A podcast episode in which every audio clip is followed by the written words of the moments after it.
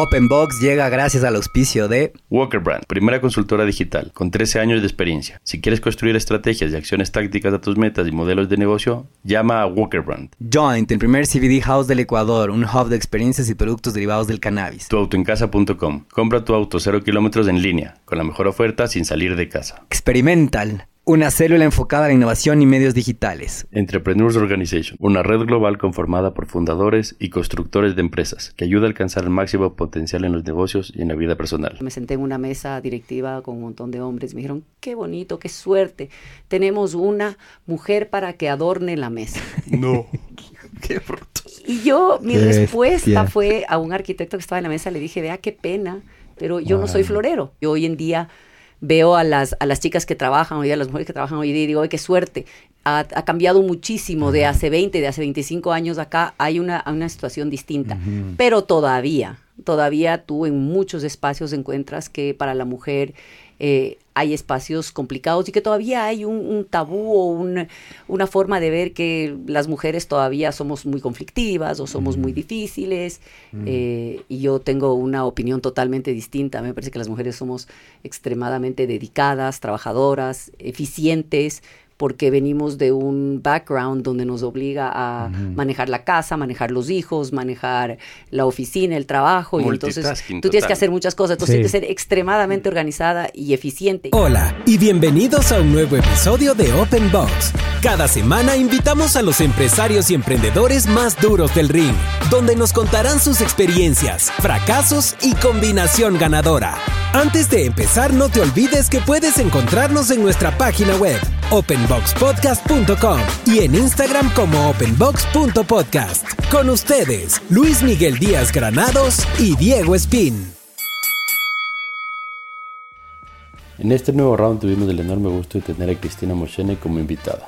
Ella es actualmente la gerente de asuntos corporativos de Corporación DK, donde manejan empresas del grupo Deller, DK Management, Deltex, entre otras. Durante nuestra entrevista Cristina nos dice, las mujeres somos extremadamente dedicadas, trabajadoras, eficientes, porque nuestro background nos obliga a manejar casa, hijos, oficina y todo al mismo tiempo. Cuando terminen de escucharla les va a quedar claro cómo logra darse el tiempo para que todo esto sea así. Cristina ha tenido la suerte de trabajar con grandes empresarios del país, gente que han sido reales generadores de cambio y ella ha sido uno de los pilares fundamentales para que los proyectos vean la luz. Promotora de proyectos de la talla del Hospital de los Valles, el Club Rancho San Francisco, muchas urbanizaciones, la ampliación del Centro Shopping, la construcción del portal Shopping en Calderón, del Centro de Convenciones Metropolitano de Quito, entre otros. Mi mayor aprendizaje de esta charla fue saber que entre tanto proyecto y tanto estrés, si es que uno hace lo que le gusta en la vida, es más fácil levantarse cada día con la actitud y las ganas de ser feliz. Esperamos que disfruten de este round tanto como nosotros lo hicimos. Bienvenidos todos a un nuevo episodio de Open Box. Hola Luismi, ¿cómo estás? Hola, hola, contento, contento de tener a alguien que conozco hace muchos años y que estaba dentro de nuestro top 10 listado del primer cuatrimestre, ¿no? Gacho, gran opening ahí. ¿ah? Sí. Todas expectativas. se Ella ríe. me sigue viendo con Nuestra la cara invitada de se ¿qué ríe. hago aquí? Bueno, bienvenida. Hoy tenemos el gustazo de estar con Cristina Moschenek. Moshenek. O Moschenek. Moschenek. Ah, y me dijiste, y yo dije mal dos veces. Eh, ¿Cómo estás, Cristina? ¿Cómo estás, Cris? Te voy a decir Cris a lo largo de este podcast porque estaba más fácil. Y así nos vamos haciendo amigos. Yo no tenía el gusto de conocerte. ¿Cómo estás? ¿Cómo llegas? ¿Cómo te sientes? ¿Qué tal? ¿Qué tal? Es- que Está medio raro este estudio de podcast. ¿Qué tal tu semana corta? Bueno, a ver, muchísimas gracias, qué gusto estar aquí. La verdad, como le decía Luis Miguel, eh, me ha puesto a pensar por qué es que queremos conversar con Cristina Moshenek, o sea, ¿A qué se debe? ¿a qué se debe? ¿Qué ha hecho Cristina Moshenek? ¿Qué, qué Eh, quiere de mí? ¿Qué, qué será, no? ¿Qué será? Eh, pero bueno, la verdad, qué gusto estar aquí, contenta. eh, eh, bueno, viendo a ver qué, de qué vamos a hablar, qué vamos a poner en la mesa. Ustedes dirán. Ustedes dirán. ¿De dónde es tu apellido, Cris? Mi apellido es de origen checo-austriaco. Es, eh, mi papá ya es eh, americano, mi papá es, es más, como digo yo, es de los gringos de verdad, de esos que viven en Indiana, que, que no había un melting pot en su momento. Entonces mi papá, mi familia ya es una familia que viene de Indiana y mi papá vino acá al Ecuador después, así que por ahí viene... ¿Tú, ¿Tú naciste acá? No, no. Yo nací en California. Ya. Yo siempre molesto a la gente y le digo que I'm an LA girl. Entonces yo nací en California, vine al Ecuador chiquita. Mm. Mi mamá es ecuatoriana, entonces tengo esa, esa dualidad, ¿no? De ser eh, gringa por un lado y ecuatoriana por otro. Muy bien. Oye, tú actualmente, eh, bueno, Cristina es la gerente de asuntos corporativos de Corporación DK. Suena súper Qué heavy. bestia. Me costó hasta leer, wow.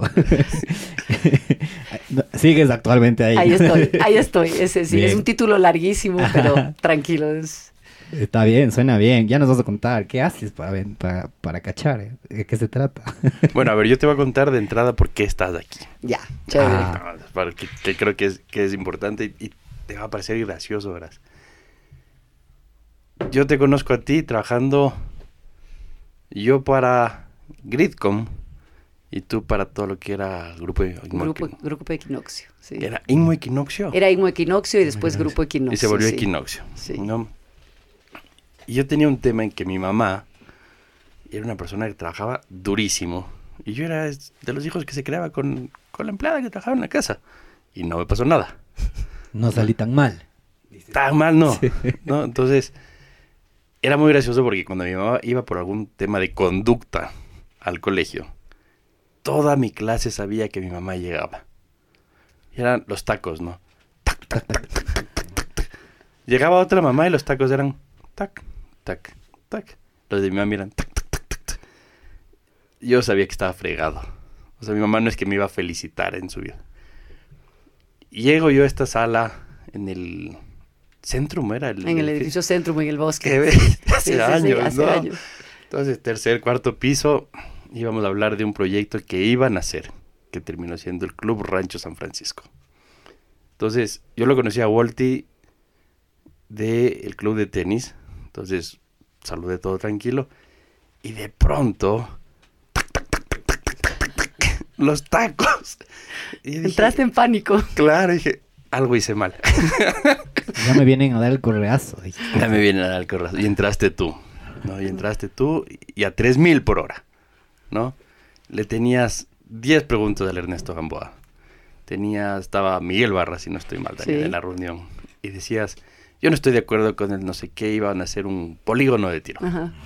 No quiero hacer el polígono de tiro, Qué no quiero buena hacer esto, no quiero memoria. hacer... ¿Ah? Qué buena memoria. Sí, total. Sí. Sí. Entonces, no quiero hacer esto, no quiero hacer lo otro. Y yo dije, uy, qué divertido. no, porque no era la persona que uno esperaba que sea. Y a lo largo de la reunión, y esto lo entendí con muy, después de, de muchos años, hubo un rato que tú estabas discutiendo. No sé qué. Y te paraste. Ningún hombre se paró de la mesa. Y tú te paraste. Y de pronto tenías una posición de poder en la, eh, en la, en la mesa. Y, y yo creo que ese fue el primer día que yo dije, "Ujú, así se juega. ¿No? Por, es- por eso estás aquí. Fíjate, fíjate esas memorias de hace Ajá, mil años. ajá. No son tan mieles, es como Eh. prepandemia. Prepandemia y un poquito más. Entonces, bienvenida, Cris. Qué gusto tenerte aquí, la verdad. Oye, pero solo te digo una, una cosa, en- entre los estudios, yo, yo claramente para hacer esto nos recontra preparamos y googleamos y estudiamos a todos nuestros invitados, pero una de las que me llamó la atención entre tus estudios es que hay un skill in negotiation, como una de las primeras em, Competencia. ajá, competencias. Y dije, claro, hace- ahora con lo que cuentas hace sentido. Y ya me dio miedo, por ejemplo, ¿qué tal mañana una negociación? Y por ahí nos va arrastrando a los dos. No, no, no, no, No. arrastra. Ella invita. No. No, yo sé- No, no, nunca ha arrastrado, la verdad. no, trato, yo creo que trato de, de ser amigable. Bien. de llegar a un punto o llegar a un acuerdo de una manera amigable. Ahora sí hay un problema, ¿no? Las mujeres eh, Ah. todavía tenemos un espacio complicado dentro de las negociaciones, dentro del mundo de negocios y cuando una mujer es fuerte, cuando una mujer tiene una, una presencia fuerte, a ratos molesta e incomoda. Y ¿Eso cuando sigue las mujeres, así? sí, todavía, mucho mejor, a ver, hoy en día mucho mejor que hace 25 Claro, años. O sea, cuando claro. yo inicié, empecé trabajando, me acuerdo, yo creo que todo el proceso mío laboral ha sido un proceso de, de- de ir cambiando, adaptándome. Cuando estaba en una de las primeras reuniones, justamente en Grupo Equinoccio, me senté en una mesa directiva con un montón de hombres. Me dijeron, qué bonito, qué suerte. Tenemos una mujer para que adorne la mesa. No. Qué brutos. Y yo, mi Qué respuesta bestia. fue a un arquitecto que estaba en la mesa, le dije, vea qué pena, pero yo no soy florero. Wow. Creo que fui no tan educada, pero traté de ser muy educada en decirle, no estoy aquí de, de- de adorno. Y creo que ese ha sido un proceso a través del tiempo. Yo hoy en día veo a las, a las chicas que trabajan hoy, a las mujeres que trabajan hoy día y digo, ¡ay, qué suerte! Ha, ha cambiado muchísimo de hace 20, de hace 25 años acá. Hay una, una situación distinta. Pero todavía, todavía tú en muchos espacios encuentras que para la mujer eh, hay espacios complicados y que todavía hay un, un tabú o un- una forma de ver que las mujeres todavía somos muy conflictivas o somos muy difíciles. eh, y yo tengo una opinión totalmente distinta. Me parece que las mujeres somos extremadamente dedicadas, trabajadoras, eficientes porque venimos de un background donde nos obliga a manejar la casa, manejar los hijos, manejar la oficina, el trabajo, y entonces tú tienes que hacer muchas cosas, entonces Sí. tienes que ser extremadamente organizada y eficiente, y yo creo que tengo la suerte de trabajar hoy día con muchísimas mujeres, y, y yo veo que esa es una de las fortalezas más grandes que trae la mujer a la mesa de trabajo, pero Es tan cierto, nosotros en agencia, y no digo esto por hacerme el cepillo, pero la verdad es que en agencia, En eh, Experimental. en Experimental, eh, todas son mujeres. Y, y no fue como que, bueno, nos vamos a hacer de los hombres por alguna... En verdad, las- los mejores perfiles y los mejores skills tienen las mujeres. Y yo básicamente trabajo con mujeres y nunca nos ha ido tan bien porque todo está extremadamente organizado. Y mm, lo que me doy cuenta es que antes, a ver, tampoco digo que, bueno, exterminemos a los hombres y salguémonos con mujeres, pero se dio así el- la cosa. Antes teníamos muchísimos más conflictos y, y temitas y ahora todo solo fluye. Y si no, entre ellas por ahí se arreglan y, y se arreglan bien. de las alguna mujeres- forma. Yo siento que las mujeres no tienen tiempo que perder. Ajá. Tienen que ser eficientes, tienen que hacer las cosas, tienen que solucionarlo, avanzar. eh, Sí. Entonces creo que, que trabajar con mujeres es súper interesante. Hoy en día en, en Corporación DK y en DK Management, que son las empresas en las que estoy trabajando, eh, tenemos muchísimas mujeres y muchísimas mujeres en cargos gerenciales. Son, son dos empresas distintas. Sí, son dos empresas. A ver, y te explico un poco. Corporación DK es, es esta, esta empresa que em, hace el control y la supervisión de las empresas que son parte de DK, eh, del- de, las empresas que tiene DK Management. DK Ujú. Management es eh, el grupo Deller Ajá. en el Ecuador y tenemos un- una serie de empresas, bueno, tenemos es mucha gente, ¿no? Yo solo trabajo ahí, pero yo estoy tan puesta la Está bien, camiseta así que hay que digo, ¿no? ponerse la camiseta. Entonces, claro, digo, está Deca Management, que es el operador de los centros comerciales, son Ah. nueve centros comerciales, Sí. el próximo año serán diez centros comerciales. Mm. Está eh, Deltex, que es una fábrica textil, Textil. eh, en el valle de, de Cumbayá. Con eso empezaron. Es- ese es una de, uno de los negocios con los que empezó en realidad. La historia, bueno, la historia de la familia es, es bien interesante, Mm. es... eh, Bueno, Es- ya nos lo contará él. el- te, le- Ajá, te tienes correcto. que traerla Sí. que te cuente la historia Claro. porque eso es, eso es una locura. o Que sea, nos la cuente él. es casi, casi te voy a hacer una, una paralela. Es casi como hablar con Walter Wright y que te cuente la historia de la familia Wright.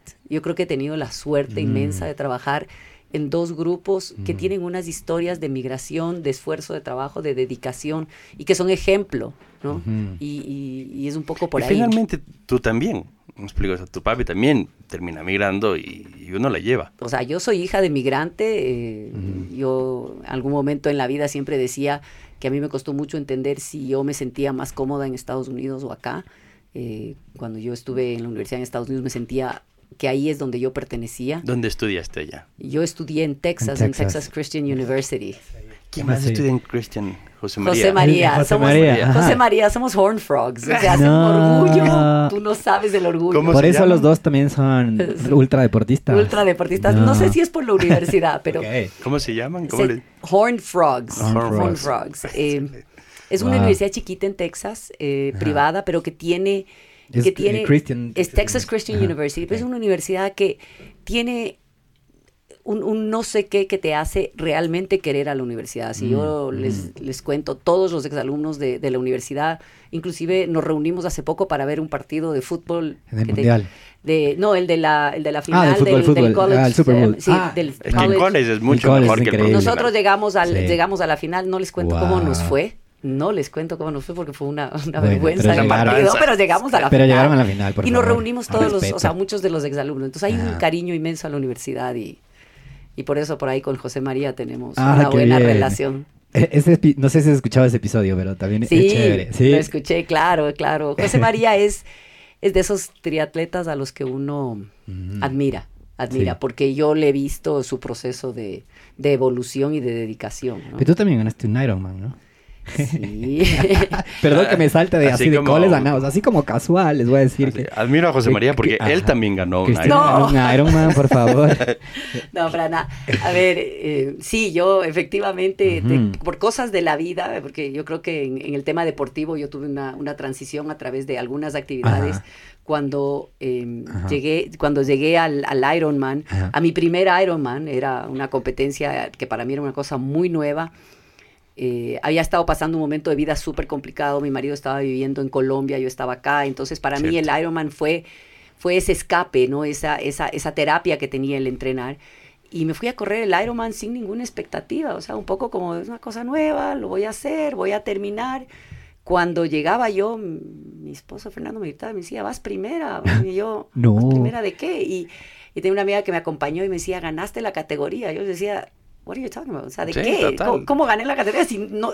De primeras. O sea, en realidad no sé ni qué estoy haciendo. ¿Cuál es mi categoría? Claro, o sea, no- Yo no- pensé que me salí de la pista hace rato. Claro, así. o sea, la verdad es que, y, y fue de las, y yo realmente Wow. miro para atrás y digo, es de las carreras que más he disfrutado en la vida porque no tenía ninguna expectativa. Ah, muy ¿Este año es? además. 2015. Eh, sí, traje una polla, verás. Está bien. Se me olvidan, se me olvidan las, las cosas en el 15, justamente, bien, en el bien. 15, porque en el 16, eh, en ese Ironman clasifiqué a correr un mundial. Y wow. entonces el año Ese fue el que siguiente. fue en en Australia. Y te fuiste ahí. Y me fui a Australia. Me, myself and I es como lo digo yo. Ok, Ah, ajá. sí. Porque me fui ¿Sola? Sí. mi maletita con la bicicleta y, Y yo mi abasto era a yo Australia. mismo. Y ahí me encontré, sí, ahí me encontré con otros ecuatorianos y la verdad es que fue una experiencia lindísima. eh, y una locura estar en, en la competencia donde están estos grandes deportistas. Unos de estas- monstruos. no, no te imaginas, o sea, unos, unos atletas que tú dices, wow, ¿no? Y bueno, Claro. ¿Y tú? el- y yo estaba ahí, o sea, yo estaba ahí, y, y a ratos dices, como muchas cosas que, la- que me pasan o me han pasado en la vida es, ¿cómo Mm. llegué a esto? Ajá. O sea, ¿por qué? ¿Cómo llegué? O sea, porque al final del día, I'm a normal person, o sea, Ajá. soy Total. Soy una persona normal, no tengo, o sea, no soy una atleta superdotada, no soy, no fui una gran alumna en el colegio, o sea, no hay, no hay este Ajá. elemento espectacular que dices, mira, es que ella es Era la mejor, y la esto". mejor, la mejor Sí, en esto toda la vida. Nunca. Yo Ajá. siempre fui de los normales, o sea, de los normales en el colegio tendiendo a más o menos, pero, Pero, pero pasándola bien. pero pasándola bien, pero, pero, pero bien. o sea, Tampoco, la- ni la vaguita ni la matona. Sí, en el colegio un poco, en algunas mejor que otras, pero eh, complicada la vida del ¿Cuál, colegio. cuál- La cuál no era tu materia? ¿Cuál? Las matemáticas.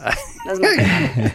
O sea, yo me exoneraba en lógica y ética, en, en cívica, en lo que tú quieras, pero llegaba la matemática y Ahí Dios es grande y llegó la computación. Sí. Y cuando ya sabes lo que estás, o sea, piensas y tienes claro el proceso, la lógica, computadora te ayuda un montón de todo. cosas y se, se me solucionó la vida matemática. Maravilla. Le das duro al Excel hoy por hoy. Oye, Palo. ¿quién creería? Pero todo el día paso en el Excel. Sí, es sí. impresionante. Yo no tengo otro programa. Ese es. Sí, sí, sí, sí. Hasta tomo notas en Excel. O sea, ya, ya es el colmo. Pega Bueno, ya estás, ya estás más allá. Yo, Sí, No es del software, Luismi.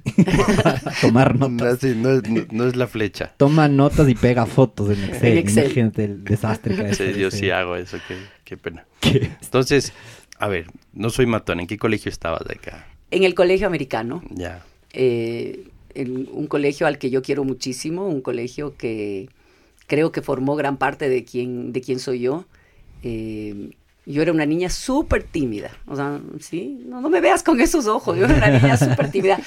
Tengo una mamá con una psicología espectacular, una Ah, mamá wow. que supo, nosotros somos cuatro hermanas mujeres y dos éramos súper tímidas y mi mamá siempre nos trabajó ese- esa parte de la timidez, pero creo que el colegio americano también hizo su, su parte. Yo tuve un profesor algún momento en el colegio, en sexto curso, tenía que dar un discurso frente al colegio y me dijo, señorita Moshenek, si usted no se olvida el discurso, usted se exonera en historia. Yo dije, es mi, es mi oportunidad. Ah, claro. Claro, ahora o nunca. Claro, ahora pero me olvidé nunca. todo lo que tenía que decir.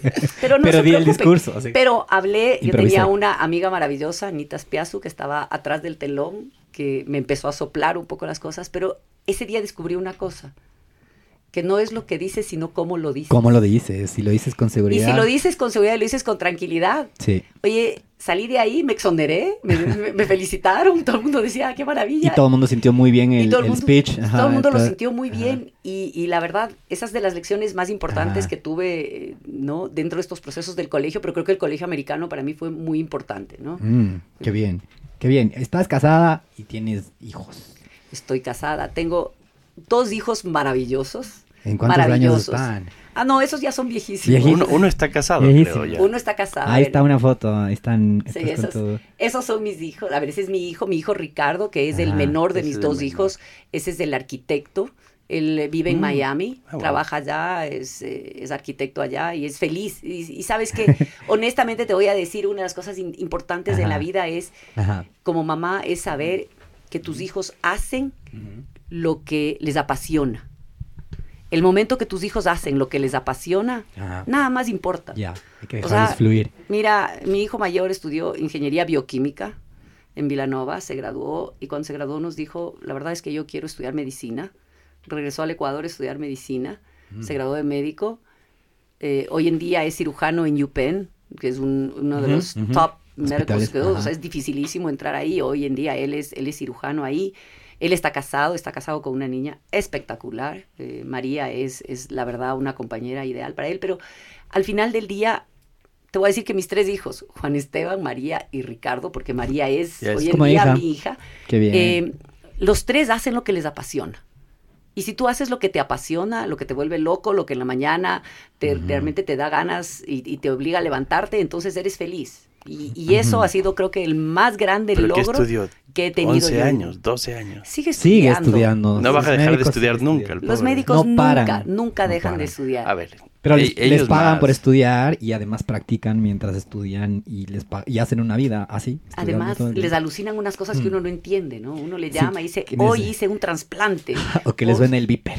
Sí, sí, o sea, les, les ilusiona unas cosas inmensas. Entonces, Ajá.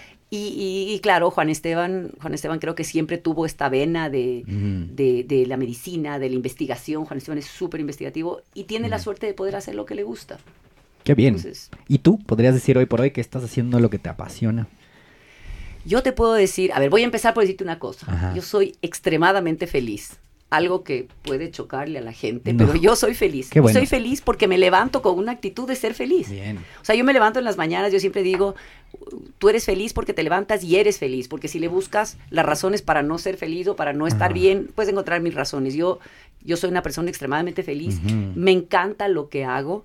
Eh, he tenido la suerte de trabajar hoy en día eh, en, un, en un grupo y, y con una persona que le encanta ponernos retos. Y son unos retos que cuando nos lo plantea a ratos tú dices, ok. ¿cómo lo vamos a hacer? Sí. ¿No? Y, y la verdad, Sí le voy, pero no tengo idea por dónde le entra el eh, agua al coco. exacto, o sea, y espérate, déjame pensar cómo lo vamos a hacer. Y al final del día lo logras. Y, y- y lograr cumplir esos retos y cumplir estos retos, inclusive en el equipo con el que trabajamos, es una maravilla. Entonces, Retos como cuál. ¿Cuál te acuerdas así que dije, joder, madre, ¿qué- ¿de qué habla este man? O sea, te, te puedo decir cosas como, como, por ejemplo, con la nueva ampliación de- del Quicentro que se hizo, toda la ampliación, eh, el proceso constructivo, el proceso de cuándo lo íbamos a tener abierto, el proceso de que iba a venir marcas como H&M, Ajá. y que íbamos a hacer toda una mega apertura y yo cuando hablaba con la gente y veíamos todo lo que se iba a hacer, yo decía, oh, qué barbaridad, y, y- y se va a hacer. Y eh, son cosas que a ratos parecen súper difíciles, los tiempos, o sea, una de las cosas súper interesantes del grupo y de lo que nosotros hacemos y de la constructora, que es Ecron, que es con la constructora del grupo, eh, es los tiempos en los que podemos ejecutar. Eh, te Claro, doy tú un- no tienes el sitio cerrado para No. trabajar, pues si no pueden cerrar. te el puedo, te puedo dar un ejemplo, o sea, claro. fíjate que el Quicentro se, se, se remodeló, se renovó, cambió y Ajá. todo, ¿no es cierto?, operando, Ah, funcionando. claro. O sea, Pero siempre fue así. Y les Sí. trabajar en las noches. yo me acuerdo cuando estaba en el colegio, había Siempre. el Tropi Burger Sí, y sí, una sí. franja chiquitita. Ajá, ajá. claro. La, la pizza maritza. Pizza Maritza, todo el mundo se acuerda de Pizza El Maritza. Tropi Burger con la salsa no sé cuánto. Y era una, Alemana, hiler- salsa una- alemana. una hilerita donde hoy hay locales de comida. Claro, No había más. claro. No había más. Eso era. Era un strip mall chiquitico. Totalmente. Ajá. Y, y- y ha ido cambiando y ha ido, Sí. mm, o sea, mutándose a través del tiempo, eh, ajustándose a las necesidades y, y hoy en día está el Quicentro con todos sus locales y el nuevo edificio que está en la calle El Comercio, que se abre en un poquito más de, de un, Y se un mes conectan. y medio y se conectan con un puente y un túnel. Ah, es como una extensión total. Entonces, Sí, sí, Wow. sí, claro. que va a estar Eso no he visto, Sí. no he visto. No, no, por favor, vayan por a ver, es una locura, es una locura. La No. verdad es que es todo un concepto. Y claro, cuando tú oyes y dices, bueno, es que vamos a hacer esto, y tú le oyes a Michelle Deller que te dice, es que esto vamos a hacer, y tú dices, ajá. Tú sabes que lo- él lo va a hacer. Eh, ah, no, o sea, Claro. cuando él dice que lo va a hacer, todos sabemos que lo va a hacer, ¿no?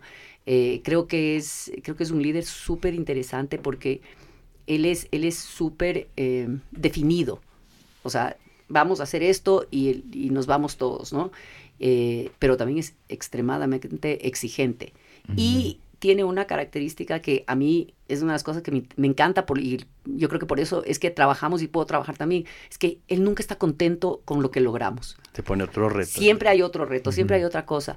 Y, y para mí esa es un poco una forma de vida. O sea, uno, Sí. tú logras algo y dices, ok, ya hice esto, pero ¿y ahora qué voy a Next, hacer? next, ¿Cuál es el siguiente paso? O sea, eh, entonces Es que siempre es- es, es- esa- ese esa proceso. esa No, no llega tuya- el. Abrimos ya el centro profesional, gracias, chao. Nos Esa, retiramos. esa es la parte tuya que capaz, donde me dices, ¿qué hago yo aquí? Yo reconozco esa personalidad. Cierto es que Decano es tuyo, Sí. ¿no? Pero esa línea de emprendimiento en que cuando uno llega a alguna cosa, ya está, y uno no, no alcanza a festejar porque ya estaba visualizando otra, esa, esa es la mentalidad del emprendedor, ¿viste? Entonces, tú llegas y dices, ya llegué, ¿y ahora qué? Y, y- y el nuevo reto te entusiasma más que el festejo de lo que acaban de lograr. Ah, claro, pero, pero es que yo creo que todo debe ser así en la vida. O sea, la vida nuestra debería ser así. O sea, nosotros deberíamos pensar en que, ok, ya hice esto, bueno, ¿y ahora qué más? O sea. ¿qué más? Y no es un tema de, de, de- de ambición, no, es un tema de retos, de... Eh, yo me De salto hambre, un poco de sí, vida, de, de experiencias. Ajá. O sea, un poco te digo, yo en la parte deportiva, en la parte personal, siempre estoy diciendo, bueno, ¿y ahora qué más? O sea, ¿qué, qué hacemos ahora? Ya gané un Ironman ahora. no, la verdad no. No, la verdad, y te digo honestamente, eh, para mí el deporte es mucho más. El deporte es el proceso. Sí. El proceso para llegar a una carrera es la parte más interesante. Ahí con quién estás en Ah, esa no. foto. Estamos Es- viendo fotos de Cristina. Esto me imagino que es en Manta. Este es en Manta En el Manta. año pasado. El Estas Ironman. son dos de las personas tal vez más importantes dentro de todo mi proceso de, de entrenamiento y preparación para el Ironman. El, el uno es el José María Ponce Padre, Mm. eh, un triatleta espectacular, pero también un hombre eh, súper retador, le encanta ponerse retos, es es- es súper interesante. Y el otro es un abogado súper joven, uno- una persona que también me reta muchísimo porque es un chico que tiene casi que la edad de mis hijos, de mi hijo Juan Esteban, eh, se llama Mm. Daniel Palbucta, y es un deportista súper fuerte. Mm. Y entonces el rato que yo salgo a entrenar, eh, esto de tener que esforzarme y de asegurarme que I'm not let- left behind. O sea, a mí, yo tengo que estar con ellos. Tratar o- de cogerle el paso. cogerles el paso o estar adelante. Y entonces hay una relación con ellos dos, es una relación espectacular porque nos respetamos, nos queremos eh, y nos apoyamos muchísimo. Pero, te quiero ganar. pero nos picamos. Pero hay que picarse, eso te iba a decir. hay que Ajá. picarse, pero, Ajá. pero lo súper interesante es... Pero sana, una pica sana. una por pica súper sana, porque Ajá. además nos apoyamos muchísimo. Claro. Eh, te digo, o sea, Daniel es de los que sale a correr conmigo, eh, Mm. aunque no le toque correr, o inclusive José María, el, el- el Pepe, el lunes tenía en su tabla descanso total, total, total, que no nos oiga el entrenador, el Pablo, porque nos va a hablar a los dos. Pues ya su tabla decía descanso total, total, total. La mía Ah, decía tres horas y media de bicicleta mm. y yo no quería salir sola. José María no descansó y me acompañó. Ya, Entonces y- somos súper solidarios. Es en que no eso. puedes salir solo hoy por hoy. pues, o sea, No. Es como medio un riesgo, ¿no? Sí, a ver, yo tengo un pacto, un, un acuerdo con mi marido y mis hijos, Mm. y es que el acuerdo es que yo siempre salgo con un auto que me sigue. Lamentablemente el ciclismo hoy en día Sí. es peligroso, no solo... eh, a ver, y no solo el tema de que estés en la carretera y que mm, tengas un accidente, eh, hoy en día la seguridad también es así. eh, Ahí estamos viendo justo una Ahí estás foto viendo de una Cristina foto. atrás hay un carro que les es el, auto que me sigue, pero creo que lo más importante que quiero que veas en esa foto, porque esa foto yo la, la- quiero que veas la sonrisa. Claro, sí, sí, yo sí. soy feliz. Se ve, se ve. O sea, soy feliz sobre la bicicleta, eh, haciendo deporte, o sea, Sí. es eso. I'm happy. Yo Esa estaría es- llorando del esfuerzo, No. de la incomodidad. Es que hay, hay un punto cuando estás haciendo Ajá. deporte. y yo le explicaba el otro día a Alejandra, mi esposa. Me, me pasó algo que, que me fascinó. ¿no? Nos, nos fuimos de la nada a la playa el, Ya. el feriado. Y mi hijo tiene siete años. y a mí me gusta jugar fútbol. Pero él, a mí, más allá de jugar con él, nunca me había visto jugar fútbol. Entonces estábamos pasando por la playa y llega la, la gente de, estábamos en Jama, y dicen, oigan, vamos a hacer un picadito y de premio se van un paseo en la banana gratis. Bien. Justificaba. Y llega mi suegro, llega mi suegro que, que tiene, o sea, mi cuñado no es muy futbolero. Y los tres yernos, Ajá. sí. Entonces mi suegro dice, juguemos. Partidito. Par- picadito, En la playa. partidito, en la playa. Descalzos. ¿no? De- sí, sí, sí, to- todo venía mal para este grupo de serranos, o sea, Mm. se, se- se- se- se iba, se iba a poner mal. Mi suegro al arco, ¿no? 64, 65 años. Y nosotros defendiendo, yo voy de medio, me gusta hacer goles, y mi hijo coge la silla y se pone frente al otro arco. Y dice, yo me siento aquí porque mi papá va a hacer un montón de goles.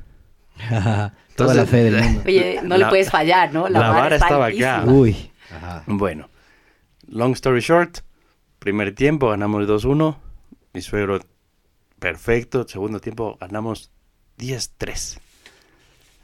Pucha, fue bestial.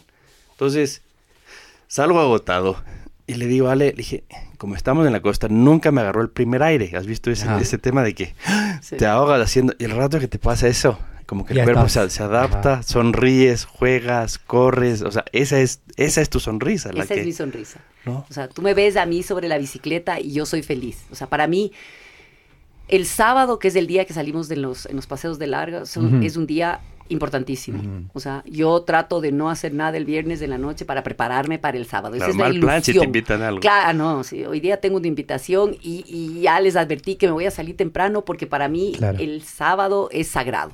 Es el día que me relajo, que estoy con mis amigos y que hago mi entrenamiento. Entonces sí, es... es... ¿Y tu esposo no le gusta quedarse en la reunión, en la parte social o ya está acostumbradísimo? A ver, el Fer se ha ido acostumbrando. La- la- lo bueno de todo esto es que Fernando es golfista, es deportista. Ah, él también tiene sábado. él, tiene, mañana. él tiene sábado. O sea, yo, yo, gracias a Dios, nunca he sido la viuda del golf. Pero él estuvo de presidente. Qué buen término. Excelente. No Por favor. Este es, una, este es un clip viral. Por favor.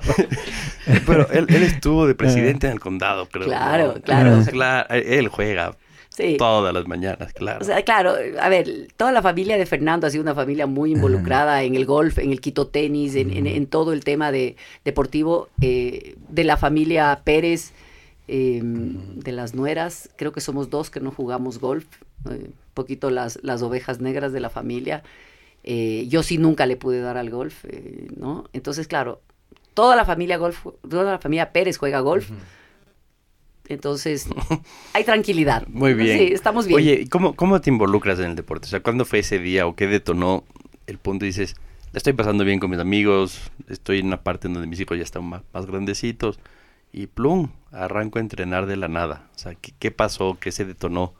Porque tenías una hermana o tienes una hermana, creo que Susana. La Tuti, claro, mi hermana Tuti, gran nadadora, Que, ¿no? claro, que claro, se récord destacaba. nacional y todo. Se cruzó el. San Pablo. Wow. Claro. Tú también te cruzaste Yo me San crucé Pablo. porque es que no podía haber una sola Moshenek, teníamos que ser dos que hayamos cruzado el lago San Pablo. Eso es pica real.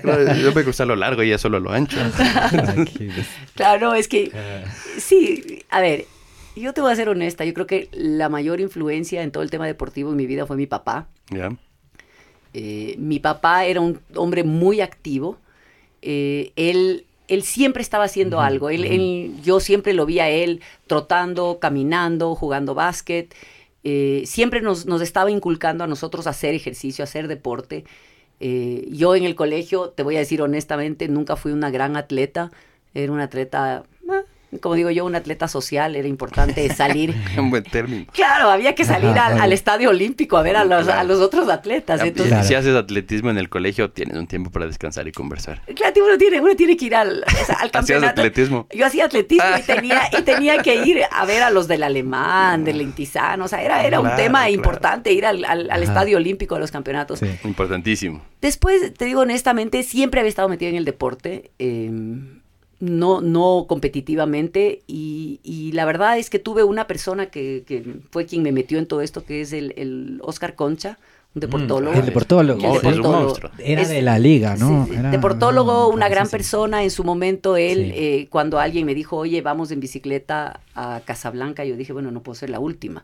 Entonces vamos a, a a Casablanca en bicicleta, entonces ¿qué hago? Y lo busqué. Mm. Y empezamos a conversar y me dijo, pero vuelva a correr, ¿por qué no corre? Y yo, no, sabe que yo jugué fútbol y tengo una lesión de, de meñiscos, no creo que puedo volver a... Me dijo, "Mm, mm, Tú jugabas fútbol. Yo jugué fútbol en la Universidad Católica. Mm. Ah, no. Cuando, esa es una, una etapa de mi vida, cuando yo salí del colegio americano, el, un año antes de irme a la universidad, porque mi papá consideraba que a los 17 años estaba como muy peladita para irme a vivir sola. ajá. Qué bien. Entonces me quedé en el Ecuador un año, estuve en la Católica y jugamos en la Universidad Católica fútbol cuando las niñas no jugaban fútbol. Ah, ajá. O sea, estamos Ajá, hablando del año ajá. 84. Dios, Dios. Wow, wow. ¿No? Entonces, claro, era, era un tema y, y tal vez es una de las pocas cosas Mm. en las que mi papá consideraba que, o, o donde mi papá me decía que no lo haga. Porque mi papá tuvo cuatro hijas mujeres, Ujú. Nunca en la vida tuvo esta, esta razón de decirnos no lo hagas porque no había el hijo hombre en la casa que le ayude con las herramientas o que corte el césped o que ayude. Nosotras todas aprendimos a hacer de todo porque eso era lo, lo que se esperaba de nosotros y éramos y aparte, cuatro y mujeres. aparte, él siendo americano es ot- otra cultura. O sea, nosotros teníamos chores, ayudábamos, hacíamos Ajá. cosas, pero, pero sobre todo, o sea, era, cada uno tiene sus actividades que hacer, pero mi papá, para irse a pescar, no tenía un hijo hombre. Mm, mm. Entonces la Cristina se iba a pescar. Mm. Claro, la Cristina pescaba, la Cristina hacía, o sea, las actividades que había que hacer las hacía yo con mi papá. Entonces, claro, ese, ese. ¿Y sabes qué? Hoy hubiera cumplido 91 años mi papá. Oh. hoy es Hoy- un día hoy- especial. Hoy. Hoy 23. Justo hoy. 24. Hoy hubiera cumplido 91 años. Estamos viendo una foto de Cristina Sí, con su papá. Sí, mi papá, mi papá, un hombre espectacular. Qué lindo. Yo te digo, la mayor influencia en mi vida, mi papá. O sea, es, es quien marcó quién soy y cómo hago las cosas. Él Yo- ha sido tu mentor, o sea, fue tu mentor siempre. Sí, o sea, él fue, él fue siempre esa persona a la que yo, yo miraba, a la que, con la que yo conversaba mucho. Eh, como te digo, si éramos cuatro hijas mujeres, entonces yo era la primera, yo siempre, yo soy la hermana mayor. Ya. Entonces tenía esta responsabilidad de hermana mayor, este, es- y, y mm, te puedo decir que era la persona que un poco me decía o me guiaba. Cuando yo regresé al Ecuador después de la universidad, yo creo que la razón por la que yo me quedo del Ecuador eh, fue una conversación con mi papá, que no, no.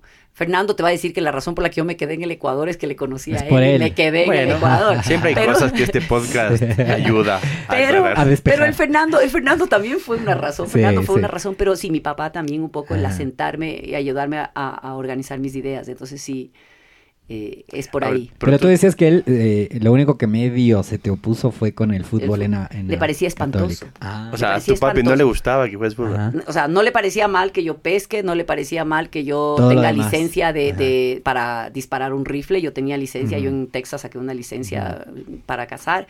Eh, pero le parecía terrible que juegue fútbol porque le parecía que el soccer era súper agresivo.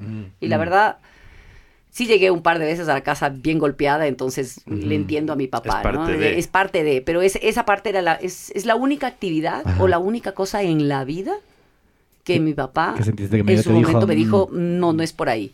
Mm. Eh, pero, pero en todo lo demás, Pero entonces, ¿te gusta el soccer? ¿Te gusta el fútbol americano? ¿Ves la final cuando juega el college? Y hoy tienes la suerte de trabajar de alguna forma con el Independiente del Valle. Es como muy chévere, ¿no? o sea, a ver, yo creo que de las cosas maravillosas que le pasan a uno es poder estar de cerca eh, con el Independiente del Valle. Sí. Ese es un proyecto, Sí. eh, o sea, y te digo honestamente, el equipo profesional es una belleza, Ajá. es espectacular, los resultados del equipo, pregúntenme qué Sí, hice sí, el sí. martes pasado, estaba gritando en el estadio emocionadísima eh, los resultados del partido, pero el proyecto social, el proyecto social del Independiente del Valle es una locura. ¿Estuviste cuando, o sea, cuando, cuando empieza Michelle con el, con el equipo, tú ya estabas en el grupo? Yo llego cuando Michelle ya había empezado con, con el proyecto, él ya tenía el Independiente del Valle. Es más, la primera vez que yo voy al Independiente del Valle es porque Michelle me dice, salíamos de una reunión en Rumiñao y me dice, eh, vamos, a- vamos al club. Y yo llego club. allá y ese día perdí la cabeza con el Independiente del Valle. Y perdí la cabeza porque vi una cosa que a mí me movió el piso. Es eh, llegar al, al club, Michelle se baja del auto, se saca la chaqueta, agarra un balón y empieza a jugar fútbol con los chicos. Y los chicos, eh, Presi, Presi, jugaba con los chicos. Sabía el nombre de cada uno de los chicos que estaba Mm, ahí. qué Sabía valioso. cuántos goles habían hecho, sabía la situación de cada uno, pero no solo eso. El rato que yo llegué les decía, sácate la gorra, salúdale, mírale a los ojos. Decía, wow, eso es lo que mi marido y yo hacemos con nuestros hijos. Y esa, y esa, esa, esa, ese momento, ese ver que lo que se está haciendo en el Independiente del Valle no es, no es solo fútbol. Hay una, hay Sí. una raíz, hay un, hay un tema mucho más profundo, hay un proceso mucho más importante Las que es inferiores son la razón del fútbol. es, es la razón. Y, y- y cuando tú conversas con Michelle de esto, él te dice, mira, es, es una forma de devolverle al Ecuador lo que el Ecuador ha sido conmigo. Y, y es un proyecto al que le pone alma, vida y corazón. Y obviamente todos los que estamos alrededor de él trabajando, eh, lo entendemos, lo respetamos y lo queremos. Y el club es para nosotros una, una, una razón de, o sea, es de- Sí. yo les digo honestamente, eh, tengo marido auquista. Ah, wow, no puedo creer. Mi marido es auquista y como dice él, con carnet, ¿no? O sea, convencido que es él, él es mi, de ley mi su suegro- el suegro. Esto Claro, es es- que eh, ajá. mi suegro fue presidente del Ah, AUCAS. es que eso en su es- momento ajá. mi suegro fue presidente del AUCAS. Entonces, Ajá. claro, es por ahí. Eh, tengo mi hijo mayor. O sea que el año pasado lloró. Ah, el año pasado tú no sabes lo que fue el Lloraron. título. O sea, mi suegro y Fernando, o sea, Eduardo y Fernando sentados viendo el- la final. ¿Fueron al estadio? No, no fueron al estadio Mm. porque para mi suegro yo creo que era complicado ya, hay que, hay que cuidarse un poco más. Pero Fernando se sentó con mi suegro a ver el partido y lo vieron juntos y la Lloraron emoción de los dos de, de que haya ganado el, el Aucas del campeonato era una cosa muy, Yo- muy especial. Yo, ¿no? yo soy barcelonista y, y me clavé todo. Pero no es tu culpa. No, no. No es culpa tuya. y, sa- y sabes qué, no es mi culpa. y No soy, es tu culpa. y soy, soy un gran barcelonista. El, cuando venimos a vivir a, a Quito, mi papi era emelexista, o es emelexista, ¿no? Y, y dice, puta, si lo hago emelexista, este man no tiene con quién ir al estadio. Entonces a mí me hizo barcelonista porque vivíamos en Quito, Había no más porque, gente. No, porque había más gente y porque me podían defender, pero de Claro. la liga nunca iba a ser en, en- en- Claro. en la vida. Entonces yo sí me defendí y siendo barcelonista en el colegio te la hacen dura, pues. o sea, Claro. era- creo que éramos dos. medio creo. mono, medio ni sé cuánto. Sí, no, de- de- muy hablado estaba. Claro. Pero lo que me gustó de esa final y que me, y que me marcó y que me pareció súper bonita es que ah, podía haber ganado Barcelona tranquilamente, ¿no es cierto? Eh, el Aucas había jugado mejor, pero tú ves en las tomas al final, la- cuando enfocaban la Claro, tribuna, la era gente mayor. la gente, no, ajá. era gente Sí, mayor. además. No era gente joven, o sea, las tribunas estaban llenas de gentes mayores. Entonces, era, pucha, llévensela, ¿no? O sea, como... sea, A ver, es que si, si tú pones a ver, eh, que comparemos el Independiente del Valle Sí. y, y el, el Independiente del Valle es un club súper joven Sí. y, y- y mira cuántos títulos ha Sí, conseguido. Entonces, es un referente es, es una locura.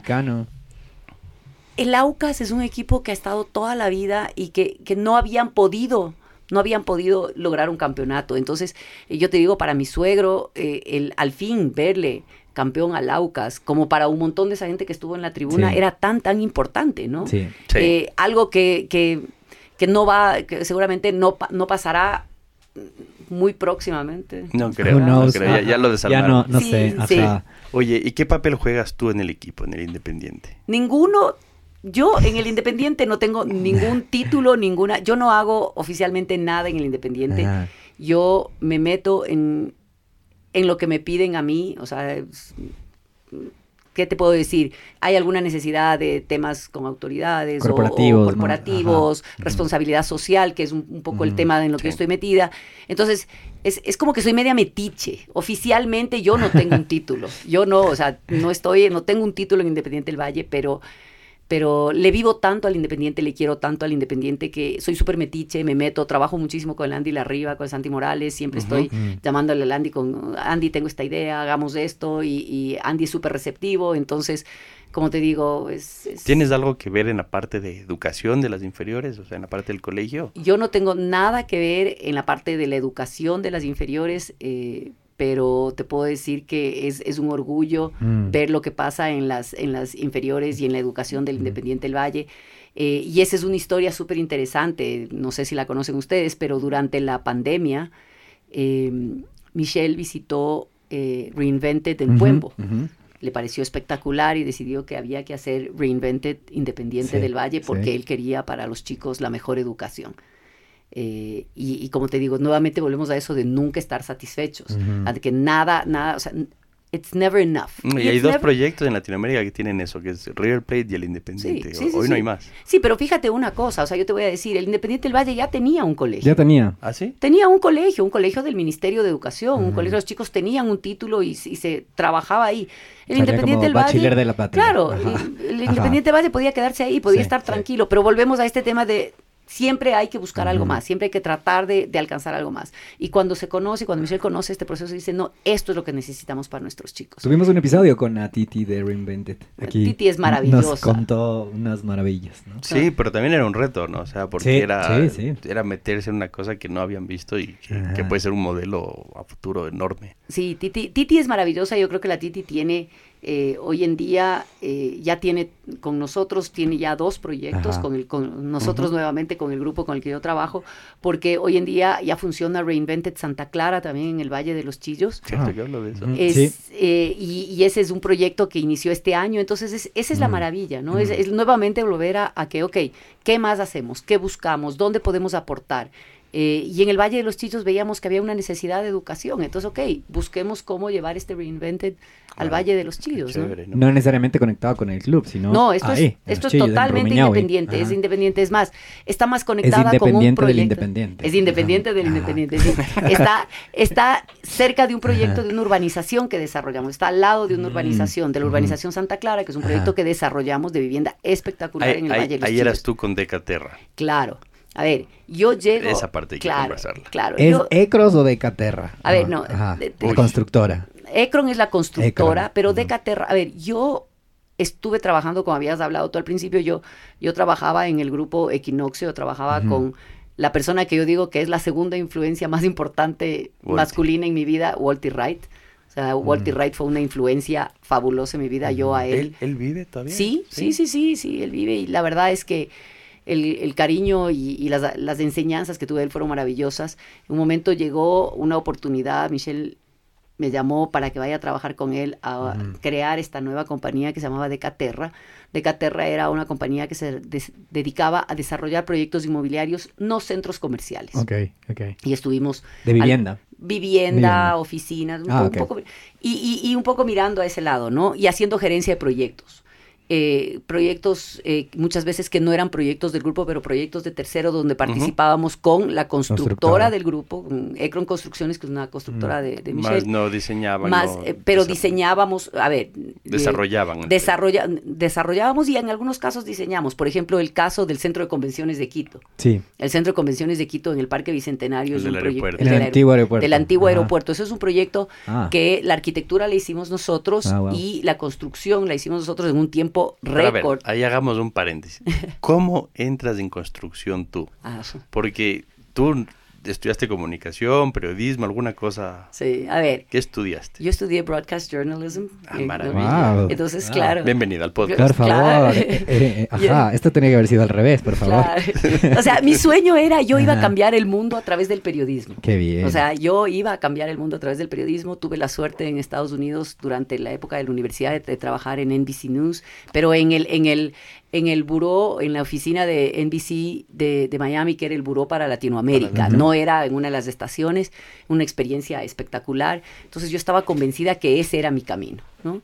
Regreso después de, de- de la Universidad del Ecuador, pensando siempre en regresar a Estados Unidos.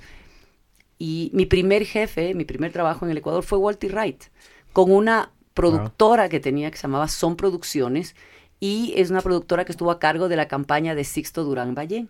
Oh, wow. Ah. Entonces era, era un reto Cuando Sixto sí fue presidente. Sí, y era un reto súper interesante, una campaña política. Entonces, Lista uno. entonces yo ahí dije, mira, ahí es- esto quiero hacer, esta es una experiencia y, y- y me quedé un poco pensando en esa, en esa experiencia.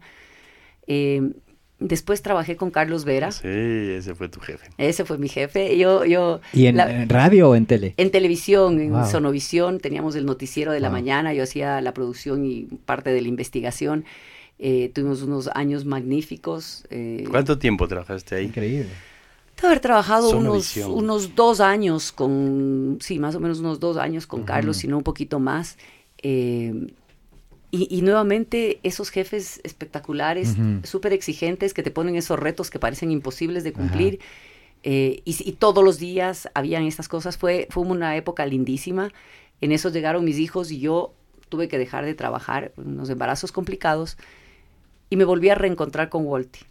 Me volví a reencontrar con Walty un día, casualidad de la vida, con mi hijo menor de la mano, y me dice, ¿qué estás haciendo? Y le digo, la verdad, aparte de tres horas de ejercicio, necesito hacer algo con el cerebro porque se me están metiendo telarañas. Ah, Walty me dice, ven a trabajar conmigo, trae- esto, necesito una persona media ecuatoriana, media gringa para trabajar un tema de real estate. mm. Y entro a trabajar a, Equ- a Equinoccio en un tema de, de real estate corporativo. Poquito después de eso, eh, Tommy Wright, que trabaja ahí, decide dejar Grupo Equinoccio, se- sale de ahí y estaba Rancho San Francisco. Y entonces la idea es, bueno, Chris, agarra el Rancho San Francisco un poquito hasta que podamos contratar un gerente de proyectos y, y, pues de ahí eh, vamos a ver qué hacemos. Ahí llegó a mi mano el logo. Claro, ahí, ahí llegué. Ahí llega a mi mano "Ah, vamos a hacer un club aquí, estábamos pensando hacer unos departamentos. Aquí también queremos hacer unas casas de viejitos, pero no estamos tan seguros. Pero aquí queremos hacer un club. ¿Qué haremos en el logo? Claro, era, era todo un- una cantidad de cosas que queríamos hacer. Qué reto. Y claro, entro yo a, a esta temporalidad de la gerencia de proyectos ¿no? y, eh, y that was it. Me quedé, me quedé en gerencia de proyectos hasta hace un poquito más de un año que honestamente ya he dejado lo que es gerencia de proyectos y estoy ahora en asuntos corporativos. Asuntos pero corporativos, pero ajá. la verdad fue una época espectacular. Y, y te voy a decir honestamente, eh, quien puede producir un noticiero para Carlos Vera puede hacer pretty much anything in life. o sea, es, es- y lo Sí, digo con sí, orgullo sí, porque... claro. Hay que porque- tallarlo, hay que tallarlo. Ajá. porque la verdad es que trabajar con él eh, es un reto, fue un reto maravilloso, había muchísimas cosas que hacer, pero un noticiero en vivo Y él era súper joven y súper empujón. ¿Estaba en Teleamazonas o Gamavisión estaba en, en la noche? Gamavisión, en Gamavisión, ¿no? En la, ma- en la mañana, era el noticiero de la madrugada, o sea, a la mañana y teníamos entrevistas y todo en vivo, mañana, a las todo 6 de la en mañana. vivo. Todo en vivo, es súper exigente, porque como te digo, hacer un noticiero en vivo, eh, con las exigencias, las entrevistas, todo, era súper difícil y la verdad... Como te digo, creo que esa fue una de las, de las grandes escuelas de la vida, de, de poner, de, de enseñarte a poner las ideas en orden. y hacer- presión, sí, ajá. a trabajar a presión. Y a mí me encanta el estrés. O sea, eso, eso que la gente te dice, no, yo quiero vivir en Es- yo creo que es paz". más la Sí. presión que el estrés. Sí, es- me, es me encanta. Trabajar bajo presión. Me encanta, me encanta. O sea, eso de abrir tu agenda en el día y ver que tienes Revienta. 200 cosas que hacer y que no sabes si vas a terminar el día y cuando acabas Ajá. del día dices, I did it. Esa es una Oye, maravilla. cuando te Wow. toca entrevistar a alguien, eh, ya no sé si se pregunta eso, pero antes se preguntaba, ¿qué tan bueno es usted trabajando bajo presión? En tu caso la vara es bien alta, ¿no? O sea, ¿cómo sabías que el tipo no te estaba mintiendo? ¿Y el tipo quién? ¿Quién? El entrevistado. O sea, porque tú entrevistabas gente para... Claro, para, para- A ver, yo nunca he preguntado qué tal es usted para trabajar para, bajo presión. Y a mí las preguntas que a mí me parecen mucho más interesantes es... Sí, Luismi, qué pésima pregunta. No, no. Michu, editamos esto Mechi, por favor, cortar todo esto. No, la verdad es que yo creo que trabajar bajo presión es, es parte de un proceso y yo creo que entiendes a la gente de otra manera. Yo, por ejemplo, le pregunto a la gente qué tan organizado eres, qué tan estructurado eres. Eh, una de las cosas que a mí me parece importantísimo es, ¿haces deporte? Mm, Totalmente. O sea, cuando yo tengo una persona que se sienta conmigo y me dice, ¿sabes qué? Yo hago deporte. No me importa si es competitivo o no competitivo, juego mm, golf, eh, hago aeróbicos, pero hay una disciplina. Ajá. Entonces, el rato que tú te sientas con una persona y esa persona te dice, a ver, yo hago deporte, yo hago yoga, yo camino, o sea, pero que es una persona activa, entonces empiezas a ver que, que hay una estructura distinta y que, total. y entonces esa persona para mí es una persona que después, bajo presión, va a poder funcionar. Y va a poder funcionar porque tiene una estructura. Porque bajo presión no funcionas si no tienes una estructura. Sí, sí. O sea, si eres así como fresco, Lo todo que pa- pasa, lo que venga. Dios proveerá, así pasa la vida. No, ese, ese, ese bajo presión no funciona. Entonces, es, es más entender a la gente de otra manera, tal vez. Total.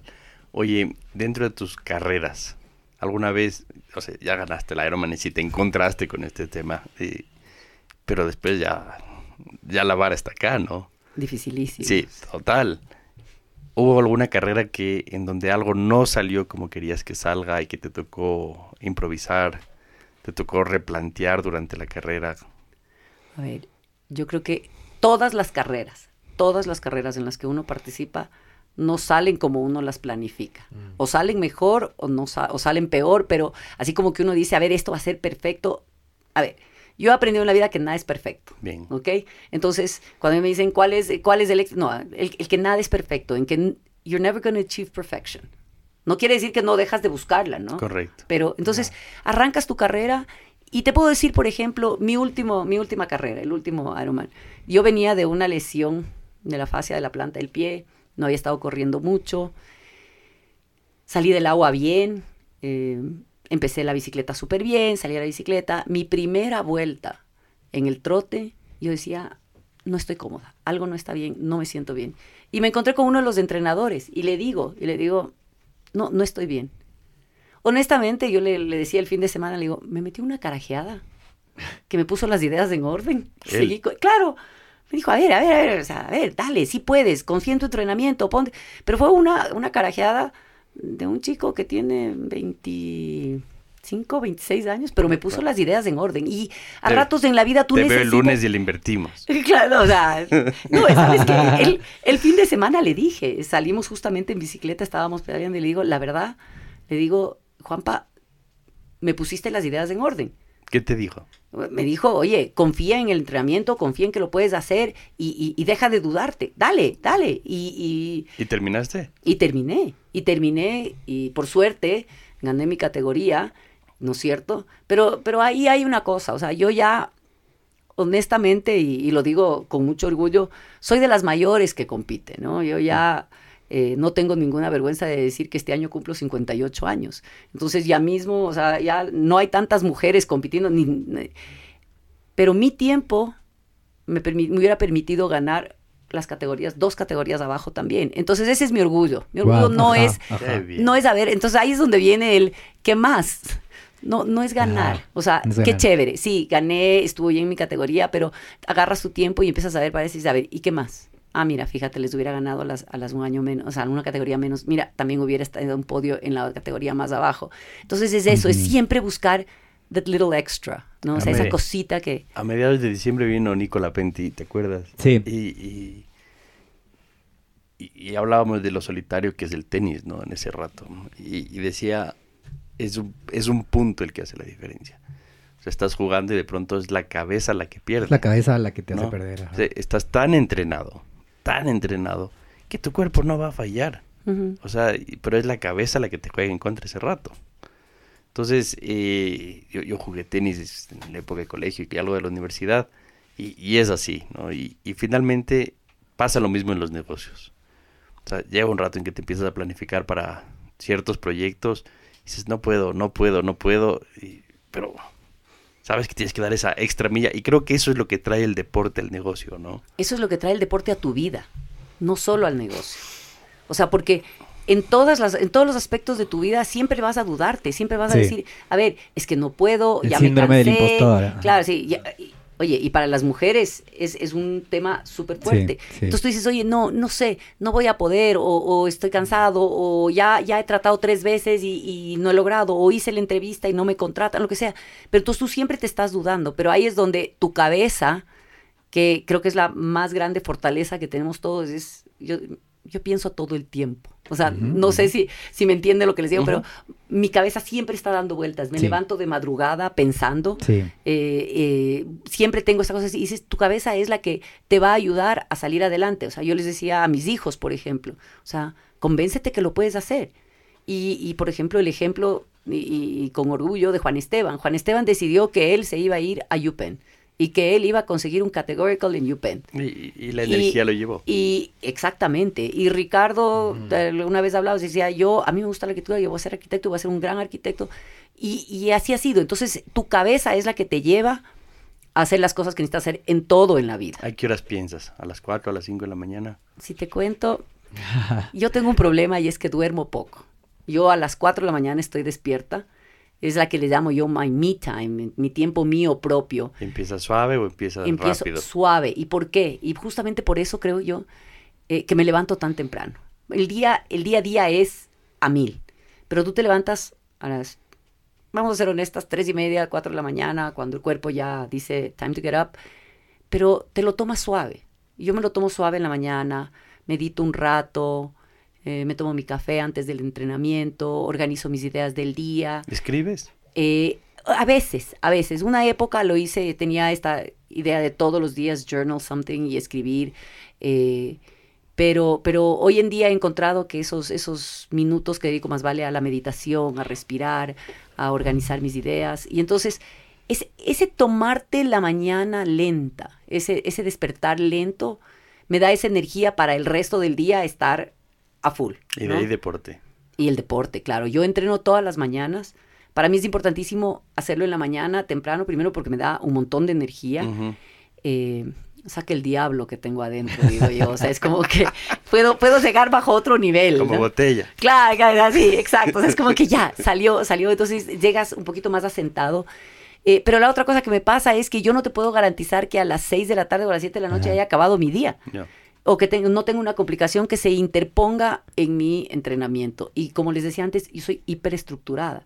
Soy la reina del calendario y la agenda. Ah. ¿Usas alguna Y cuando tú, para eso? ajá, cuando tú hablas de la agenda, como y decías, como la agenda llena de cosas, me imagino que estás hablando de una agenda física que se abre o tienes en un iPad o A ver, eh, yo era la del papel. ya. O sea, yo era convencida de la agenda de papel. Es más, tenía un calendario gigante A3 en mi escritorio con la semana y todo lo ponía Ah, ahí. puro post-it sobre post-it. Esfero de cuatro colores, cada Ah. actividad tiene un color, o sea, super nerd, ¿no? Pero nosotros estamos en un proceso de cambiarnos de oficinas y Mm. nos estamos mudando las oficinas al Eco Park, pero yo todavía estoy en, en las oficinas en Quicentro, entonces... Esas son las que están en el tercer, cuarto piso del Exacto, en el cuarto piso, Ah, que hay, un, hay un ascensor ahí escondida. Exacto, ahí, ahí estoy. Entonces, sí, sí. claro, El de Batman. el de- entonces, el, el hecho de tener que ir de una oficina a otra Mm. hacía súper difícil el que yo me vaya llevando mi A3 conmigo a todos lados. Claro. Entonces, eh, la tecnología, y para eso es bueno tener hijos jóvenes, Sí. Eh, tech-driven. reverse mentors. Claro, entonces Ricardo, mi hijo, me dijo, a ver, mamá, es que esto es así. Entonces, ¿Qué app usas? hoy eh, uso sencillamente GoodNotes, no es una Sí, cosa sí, sí. maravillosa, pero tengo un calendario espectacular Es bueno, ahí. ¿no es cierto? Tengo ahí, pero no te olvides del Outlook también, porque el Outlook sirve para una cosa, GoodNote sirve para otra cosa, y todavía tengo un calendario chiquito del mes donde planifico el mes.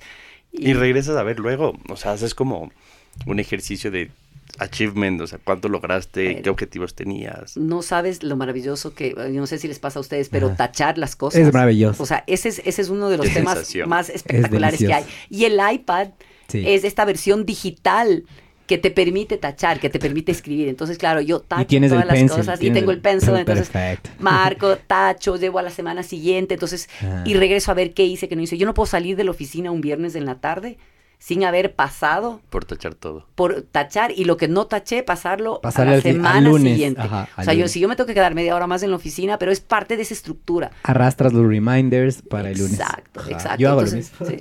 sí. Sí, Ojo, ojo a Sebastián González de Mundo Mac con esta cuña publicitaria sobre los iPads y los Pencil y como próximo auspiciante de Open Box. No, no, no Por necesitamos favor. los pisos, necesitamos equipos.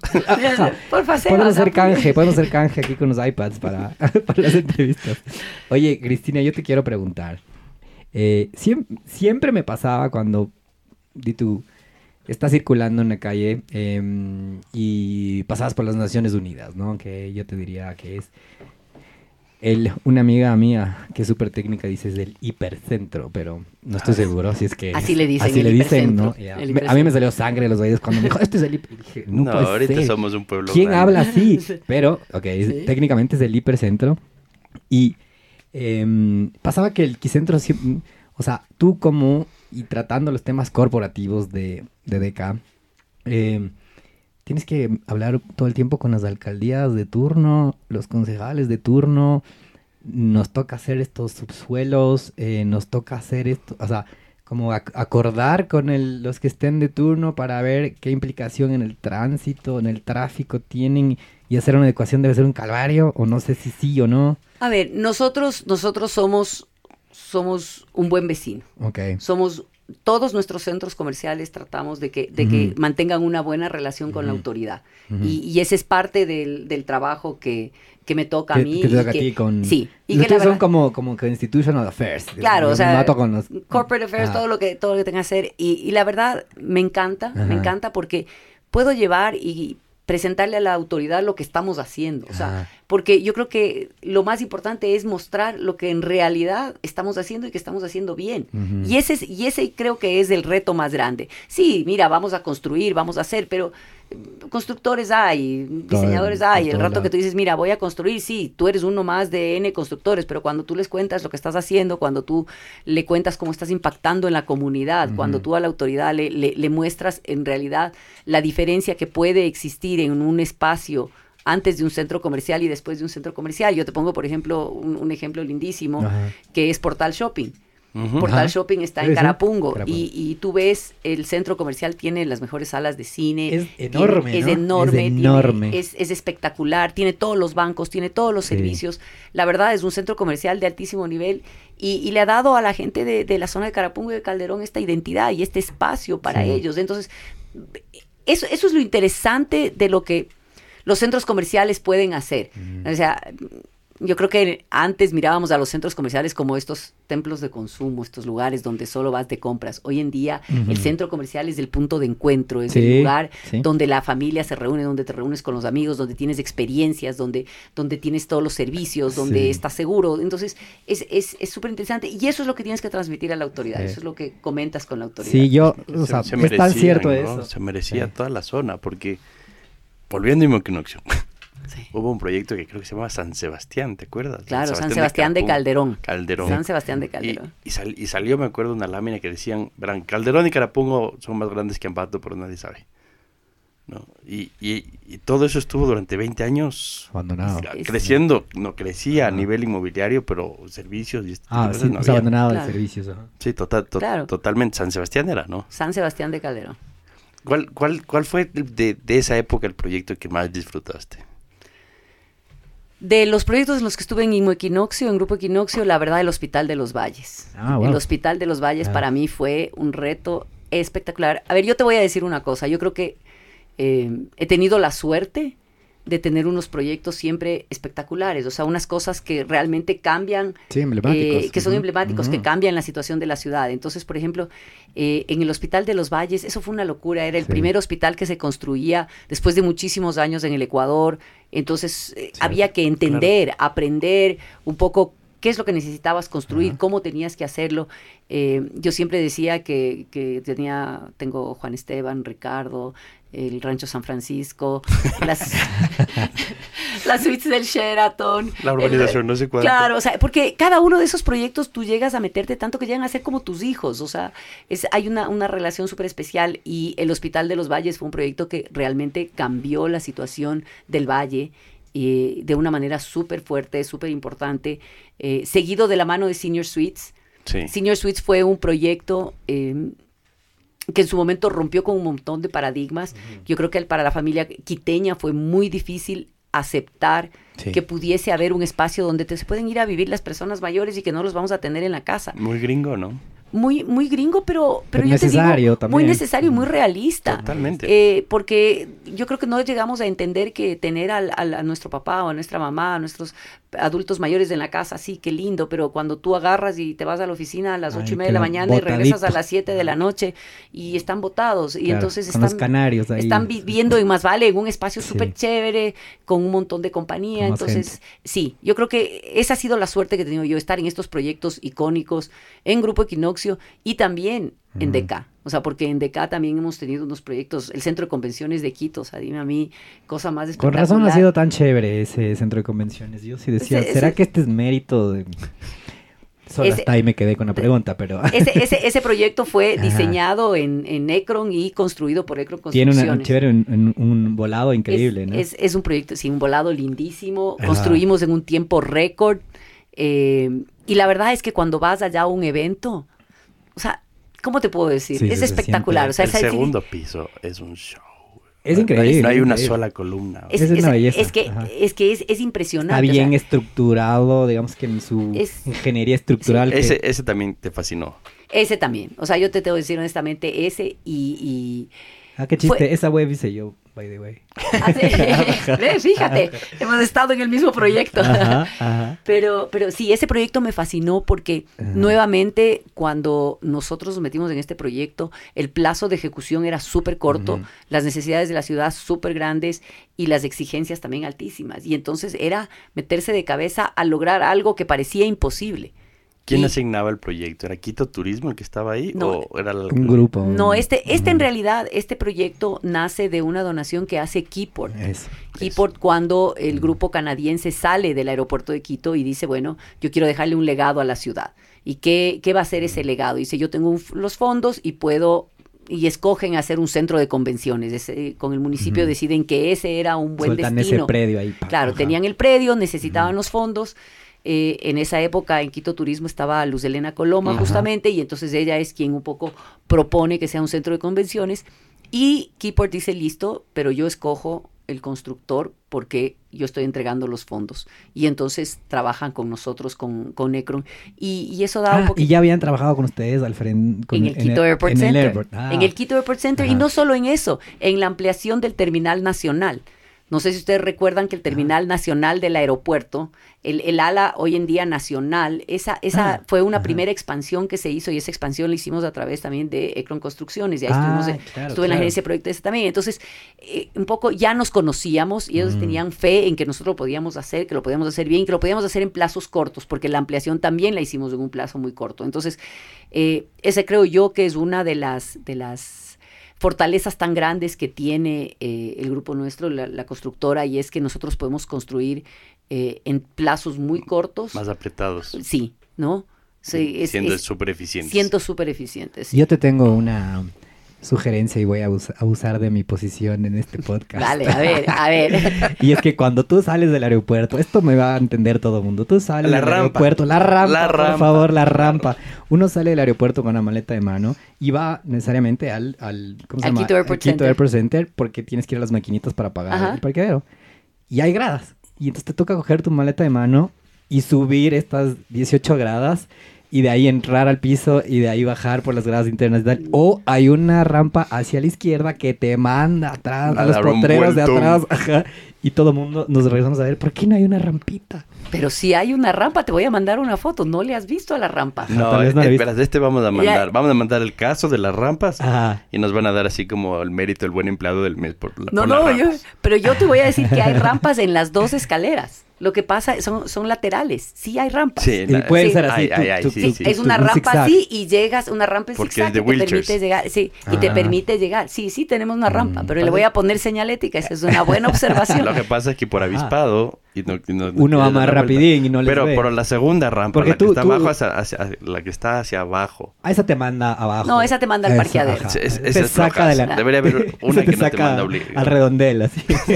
Sí, sí, sí. Ajá. Pero bueno, ahí, Ah, ahí- sí, sí tenemos rampas. Buen sí tenemos rampas. Ya Bien. te voy a mandar una foto. hay que para. Con la señalética. Con la señalética, vaya por aquí. No esté tan apurado. Listo. Claro. Si usted- Abra los mellocos, diría mi mamá. Cerrado el caso y petición y tip y sugerencia. Que-.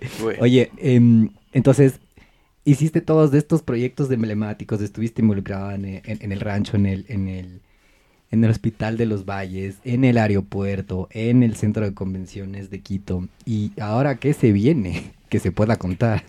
Bueno, es que a ver, yo creo que aquí viene un poco que se viene, en, en mi caso en realidad yo he hecho un 360, Ujú. un cambio dentro de mi, de mi proceso laboral. Eh, el grupo de acá hizo, eh, todas las empresas, se hizo una reestructuración del grupo el año pasado, una reestructuración que la lideró Michelle Deller y se cambiaron algunas cosas. Dentro de esos esquemas, eh, yo pasé a la gerencia de asuntos corporativos de las empresas del grupo. Y eh, sí, tenemos un montón de proyectos, tenemos proyectos súper interesantes. Empezamos con un centro comercial en Santo Domingo, Mm. que se llama Bomboli. Eh, tenemos algunos otros proyectos, pero, pero claro, en, en el caso personal mío, yo estoy ahora con un nuevo reto. Sí, sí, sí. Es, es reinventarme nuevamente, porque yo creo que a Mm. través del tiempo eh, la, la- la constante en mi vida ha sido esta reinvención, ¿no? Esta reinvención en todos los aspectos.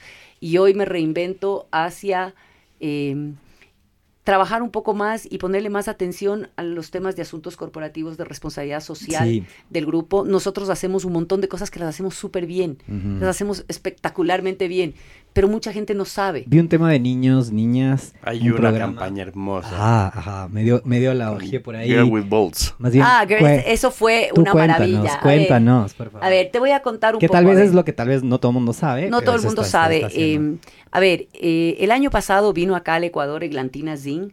Eglantina Zing es una influencer. Ella eh, trabaja en un proyecto que es empoderar a las niñas a través del fútbol. Mm. Y ella venía buscándole al Independiente del Valle y a Mm. Michelle para que lo, lo- se lo pueda hacer aquí en el Ecuador. Y eso, y eso justamente, eso, Hermosa eso, fue una cosa espectacular porque pudimos, pudimos em, conversar sobre, sobre el fútbol, sobre el empoderamiento femenino a través del fútbol. Algo que para nosotros dentro de, de- de nuestro día a día es, es, es una cosa normal, una cosa de la que estamos hablando constantemente. Entonces fue súper interesante poder poner este tema ahí. Eh, el eslogan de, de, la- de lo que hace Eglantina es Girls with Balls, ya me pareció espectacular y, lo, y lo- tomamos como un tema. Y estamos trabajando justamente para que en un plazo muy corto, a través de algunas, de algunas alianzas, pueda eh, venir el proyecto de Eglantina Zing al Ecuador y te- trabajemos en empoderar a las, a las niñas a través del fútbol. Y a ti tu papi no te dejaba jugar, ¿no? Y a mí no me dejaba Qué jugar ironía, ya. Qué ironía de la vida, ¿no? Es que, Sí. es que llena de ironías, porque dices, no era buena en aritmética, desarrollo de proyectos inmobiliarios. O sea, la Claro. cosa de más números que puede existir en donde un centavo de ahorro en un material es la diferencia. Entonces, ahí están tus números. Era tímida. Gerente de asuntos públicos de uno de los mayores grupos del país. Entonces, no me dejan jugar fútbol. Bah, girl with balls. ¿Sabes qué? Es que yo creo que la, a ver, te voy a decir honestamente, yo tengo esta frase, siempre digo, eh, yo no soy extremadamente religiosa, pero digo que Dios cuida de sus animalitos. Yo, este animalito es bien cuidado. O sea, Dios me cuida muchísimo en todo. O sea, me, me entrega, o sea, me da unas oportunidades de trabajo espectaculares, me ha ayudado con unos, tengo unos hijos espectaculares, tengo unas amigas de otro nivel, porque mi vida social es casi cero porque soy un- una workaholic y cuando no estoy trabajando estoy pero pero Tienes son amigas estas- que entienden esto también. y están amigas ahí. que van a y- almorzar conmigo al Quicentro porque Ah, saben que es el único momento que me pueden ver o amigas que se encargan de hacer algo para que yo pueda llegar a un evento o sea tengo tengo Mm. esas cosas. Entonces yo te digo son estos procesos de de de, de- de reinvención de cambio de, que, que, que te van llevando, o sea, y como te digo, nuevamente, es, es Dios cuidando de sus animalitos, guiándote, dejándote hacer, eh, llevándote a hacer las cosas, y, y que si las tomas, las recibes con alegría, y Buenísimo. te voy a decir, te iba a decir, Da, da, with, da, en with balls, Claro. y las aceptas, y las haces, porque tienes que levantarte todos los días y decir, ok, I can do this. Yo creo que eso es de las cosas más importantes. Let's get this done, ¿no es cierto? Sí, total. Cris, ¿cuál es el mejor consejo que te han dado? Just get it done. Te voy a decir honestamente, tú, te- tú es- seguramente esperabas algo mucho más profundo, pero No. mi papá me No. decía todo el tiempo, just get it done. O sea, get it done. Y, y yo creo que esa es una cosa, yo creo que muchas oportunidades en la vida las perdemos por pensar que será, es que será, ¿Será si puedo, que- será que me, fal- que, que me sale bien, será que me aceptan, será que... Just get it Parálisis done. por análisis. Sí, just get it done. Levántate, hazlo, no lo dudes. Y puedes fallar, ¿Sí? Pero fallar es parte de la vida, como te decía yo, o sea, nada es perfecto. Nunca vas a hacer las cosas perfectas, pero get it done. ¿Qué te acuerdas haber fallado? O sea, ¿cuál, ¿cuáles de esas cosas que dices? Hasta ahora me recrimino haber fallado en este pedacito. O sea, a ver, he fallado un millón de veces, he fallado todos los días. eh, eh, honestamente, así decirte como una cosa específica, así como que qué horror, fallé en esto. No, porque no me, no, no me los tomo tan personal. O sea, te digo honestamente, fallar es como que ya, it's part of life. Entonces, ok, fallaste, get over it, get it done, sigue al siguiente. Entonces, a mí no me marca los fracasos. Ok. No me marcan los fracasos. Y fracaso todos los días, pero no me marcan. Mónica Heller en un episodio nos dijo eh, que, que se tomó esta frase de alguien que le dije, "Eh, eh, ¿sabes qué me pasó? He fracasado exitosamente. Y que el fracaso exitoso es el único que te deja aprendizaje y que hay que fracasar con éxito. Y hay que fracasar todo el tiempo. Ajá. Porque si todo te saliera bien, no, habría- no habrías ap- aprendido nada, no tendrías retos, no tendrías eh, oportunidades nuevas. O sea, te digo, es, es así. O sea, yo, a ver, te quiero hacer un- un- una reflexión. Yo hace algunos años tuve un accidente en la bicicleta, me rompí la clavícula, realmente un accidente Ouch. complicado. Eh, después de eso tuve un, un problema en el brazo y a mí me dijeron, es que no vas a poder volver a ser No vas a poder correr, no vas a poder nadar, no vas a poder hacer Ironman nunca más. Y a O sea, ver, esto, esto no es hace mucho. Pues. no, esto no es hace mucho, esto es 16, el 17, en el 18 más o menos que tuve este accidente y, Wow. eh, de- te quedé con un daño en el brazo que, que Te chocaste, te resbalaste. estaba eh, circulando, estaba en el Parque Bicentenario, en lugar se supone más seguro para pedalear, que para mí es, es terrorífico ese parque, porque creo que se cruzan muchos perros, muchos niños, o sea, hay Mm. mucho... Y estaba entrenando ahí, venía rápido, lo acepto, y un chico venía moneando su Garmin y sencillamente no me vio y, y me golpeó. Y yo salí disparada, obviamente salí disparada mm, A 40, 60 a 40 kilómetros por hora, me di contra el pavimento y bueno, la historia es, no puedes hacer. Tienes un daño en el brazo con un síndrome súper raro, Wow. no, vas, no vas a poder hacer deporte. Y empieza Cristina. Mm, mm. No. O sea, a ver, Ajá. negociemos con el doctor. ¿Qué tal si empiezo a correr? Y si me pongo una manga de compresión y un guante y Ahí empiezo está a tu correr. pregunta de por qué tienen sus competencias como skill. La Claro, negociación. por supuesto. Negoció con el médico. Negoció Negoció con, con el el médico médico. para que le deje correr. Después negociamos nadar. Y claro, y, y finalmente encontramos con mi entrenador Mm. que si nadaba utilizando un estilo solo respirando hacia un lado para que el brazo no, no- no haga tanto esfuerzo. Y, y fui encontrando las, Claro, la las forma formas de de, hacer las cosas. Entonces, los fracasos, los accidentes, las cosas malas, todas te llevan a mejores cosas, a triunfos. Y, y también el, el cuerpo tiene esa memoria en que quiere recuperarse, ¿no? O sea, a mí este cuerpecito todos los días me dice que era, come on, hay que hacer ejercicio, hay que moverse. Es, es, es esta... O sea, a ver, entre el estrés o, o el llenar la agenda de cosas y el tener este ejercicio son las dos cosas que a mí me mueven. O sea, si yo un día me despierto mm. y en mi agenda no hay actividades y no hay deporte, that's a sad day. Me, morí. Me- claro, algo, me está pasando. Ya me fui. Algo me, No me está cuenta. pasando, claro. O sea, Ajá. tengo, tengo que tener estas, estas cosas que, que me hacen sentir viva. Ajá. Cris, ¿algún prejuicio que creas que la gente tiene sobre ti? Ah, claro. No, El primero, todo el mundo te dice que soy bravísima. Bravísima. Bravísima. O sea, la primera cosa que la gente te dice es que bestia es bravísima la man. También me dicen super mandona, pero yo creo que Pero eso no es prejuicio. es no, yo creo que es, También es- es parte del cargo, ¿no? O sea, y- tienes que ejercer cierto Sí, sí, sí, pero a ver, poder. y aquí regreso tal vez a algo que les decía al principio, ¿no? Cuando, cuando tú conoces a un hombre fuerte, eh, un hombre Ajá, que nadie te dice, sorprende. ah, eso es normal, pero entonces tú dices, entra esta mujer que pisa duro, que tiene esta voz, porque además tengo esta voz súper fuerte, a ratos hasta media gritona, y hablo fuerte y piso fuerte, y resulta que es mandona. O sea, que es mandona, que es mal genio, que es difícil. Eh, y, y yo creo que I'm an acquired taste. A ver, te voy a decir.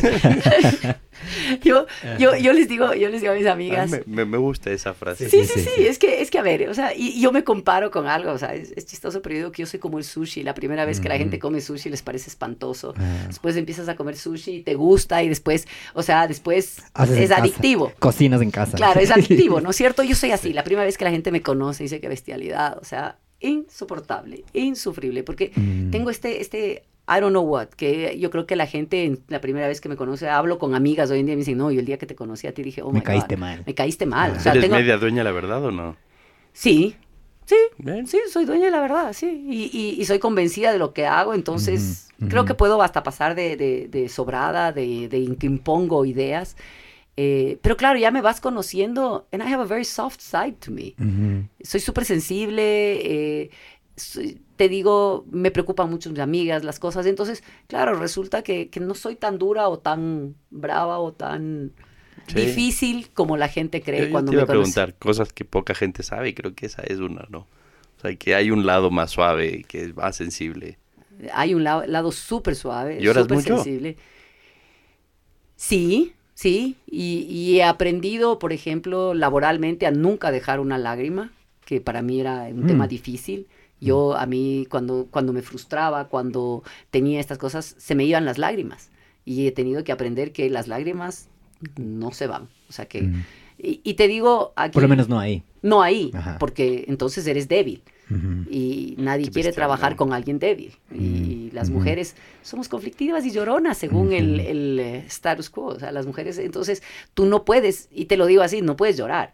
No, no, no puedes, o sea, tienes que cuidar estas, estas cosas porque es parte de esta imagen que tienes que mantener para poder eh, seguir trabajando y, y- y estar dentro de lo que estás pues, haciendo. tu, tu- tu imagen está bien mantenida, ¿no? Saliste que el año pasado, llevas varios años en el ranking de los 100 líderes más admirados. Bueno, estu- estuve un par de años, estuve un par de años que la verdad, la verdad, Chévere. a mí me, me dejó anonadada, porque yo te digo honestamente, regreso a decirte que yo me siento como súper normal, yo no, yo no creo que hago nada especial ni nada diferente.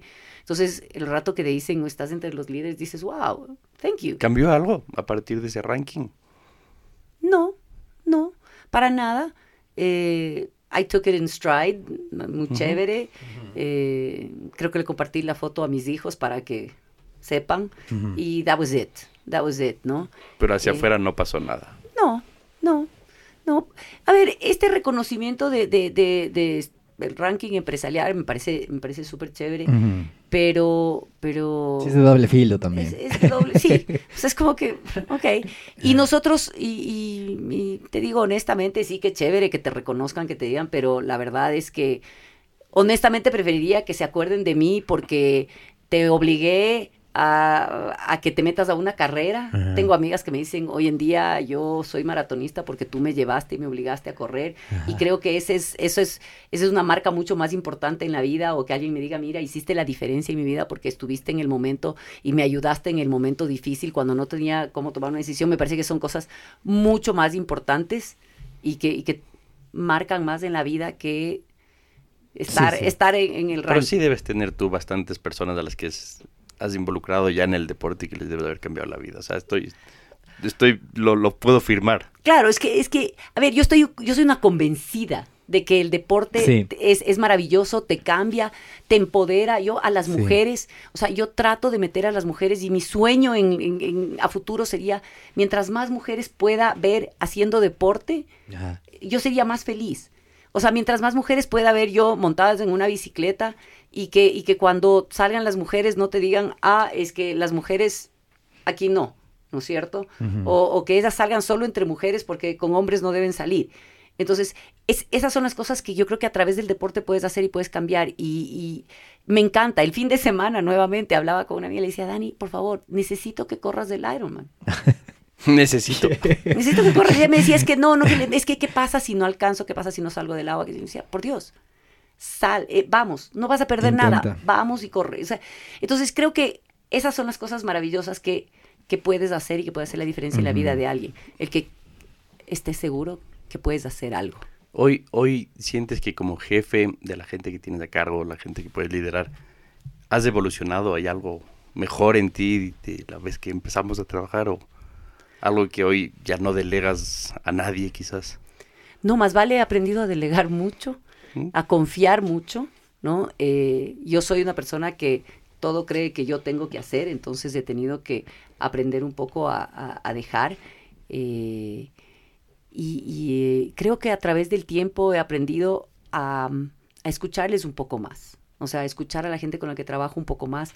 Yo creo que antes mi estilo era un poco más liderar, decir, organizar, estructurar. Hoy en día Liderar. Antes, Liderar. antes liderar Sí. era... Liderar es, así, hoy en día creo que liderar es escuchar, preguntar y apoyar a tomar una decisión. Total. Entonces, Qué bien. Yo tengo una pregunta y tal vez sea la, la más profunda de todo este podcast. Ah, caramba.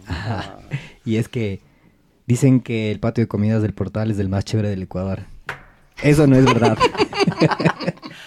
profunda, profunda la pregunta. Es que, es que él no hace deporte, entonces estamos viendo por dónde... ¿Por dónde? A ver, tengo, antes de que me respondas eso, tengo que confesar que en todos los episodios, y, y que hemos tenido un montón de deportistas, me he atrevido a decirles hasta con cierto, con cierta conchudez. Yo no hago mucho deporte, ¿verdad? Y te cuento que no hago deporte, pero en este caso, con, con lo apasionado que le veo a Cristina, me dio hasta vergüenza. Dije, ¿sabes qué? Me voy a quedar callado. Que no hago deporte, pero ahorita ya me... Tranquilo, ya- Micho editamos ya- eso. Pero- el- pero el entonces- Luis me ya me lanzó, ajá. Pero el objetivo entonces es llevarte a hacer Ajá, deporte, a que encuentres la maravilla de esto. Aquí hay una nueva persona para liderar. Claro, tenemos que llevarle a que haga deporte. Esta llamada, necesito que acabes del Ironman, por favor. Es que, ¿sabes qué? Es, es una maravilla. O sea, Ajá, es, sí. es el deporte, sea el Ironman, sea la carrera de 5 kilómetros. Hoy en día estamos con un grupo de, de, de K que se llama Deca Runners y que hay muchas mujeres Mm. que van a correr por primera Wow. vez sus 5K. Wow. En una carrera que organiza el Jefferson Pérez y estamos llevando a estas mujeres que nunca han caminado, o sea, nunca han corrido, es que están empezando a caminar, a que puedan correr 5K. Y yo tengo el compromiso con una de ellas, de que yo voy a caminar, correr, gatear con ella Todo. esos 5 kilómetros, pero ella no lo va a hacer solo. ¿Qué edad tiene la mentí? La mentí, no creo que debería decir qué edad tiene, pero bueno, sí, tiene 50 años. Qué bien, qué buena historia. Wow, Excelente. wow. Sí. Y eso están haciendo con, o sea, se llaman... eh, Se llaman DK DK Runners, DK DK Runners de DK, Ajá, ¿no ajá. es cierto? Y, y la idea es, o sea, que podamos lograr que más personas dentro de la organización empiecen a hacer deporte. Mm. Eh, es un proyecto lindísimo que se maneja con talento humano, pero la verdad es que a mí me encanta la idea. Eh, porque es, es llevar a la gente a encontrar estos espacios para sí mismo. Yo creo que el deporte es un espacio para ti, es un espacio que le dedicas a ti, a tu cuerpo. O sea, eh, siempre te dicen, no, mira, es que hay tantas cosas que hacer, dedícale media hora, una hora a tu cuerpo, a esa maquinita que es la que te va a llevar a través del tiempo y que, y que es la que te va a permitir hacer y cumplir todos tus sueños. O sea, mañana tú dices, yo me quiero ir de viaje, pues ese cuerpo tiene que funcionar para que te acompañe y el deporte es el que seguramente te va a acompañar para que Sí. puedas hacerlo, ¿no? Bueno, a favor mío, puedo- claro. a favor mío voy a decir, sin mentir, que mañana me voy a, a y me voy a dar la vuelta a toda la laguna caminando de Ese es, caminata. ese es un trekking Ya, espectacular. Ya, listo. Entonces, ya estoy cediendo. Ya, ¿ves? Ya están hemos logrado, hemos logrado Y- algo. Y, sobre el, sobre el food court del portal. Ajá, cierto. A ver, es, el, es el mejor patio de comidas del Ecuador, me dijeron el otro día. Me la lanzaron así, yo dije, a ver, ¿por qué? Y me nombraron la cantidad de restaurantes que hay en este, en el portal, sí. que es de locos. Y no me acuerdo todos ahorita. Tú O sea, o sea, a ver, el, yo creo que cada patio de comidas de los centros comerciales tiene su propio, su propio encanto. Ah. El portal es espectacular, eh, tiene un montón de, lo- de- ¿Sí? de locales. Sí, la verdad, la verdad, el portal es espectacular, es lindísimo, tiene un montón de servicios de, de- de restaurantes. Hoy en día te invito también a que vayas al patio de comidas del Quicentro. El nuevo cambio del patio de comidas del Quicentro es una Mi locura. cuñado está ahí. ¿Sí? Pu- Pusieron toda la parte del 227 y, algo- Ah, wow. y- Este- y viene algo de carnes buenísimo. Viene, viene un restaurante carnes, viene, ya abrió Negroni. Ah, sí, sí, sí, sí. eh, Hace se está poquito haciendo- hicieron Sí, entonces hay toda una remodelación. Entonces, Mm. pero cada, cada patio de comidas tiene su Tiene personalidad. encanto.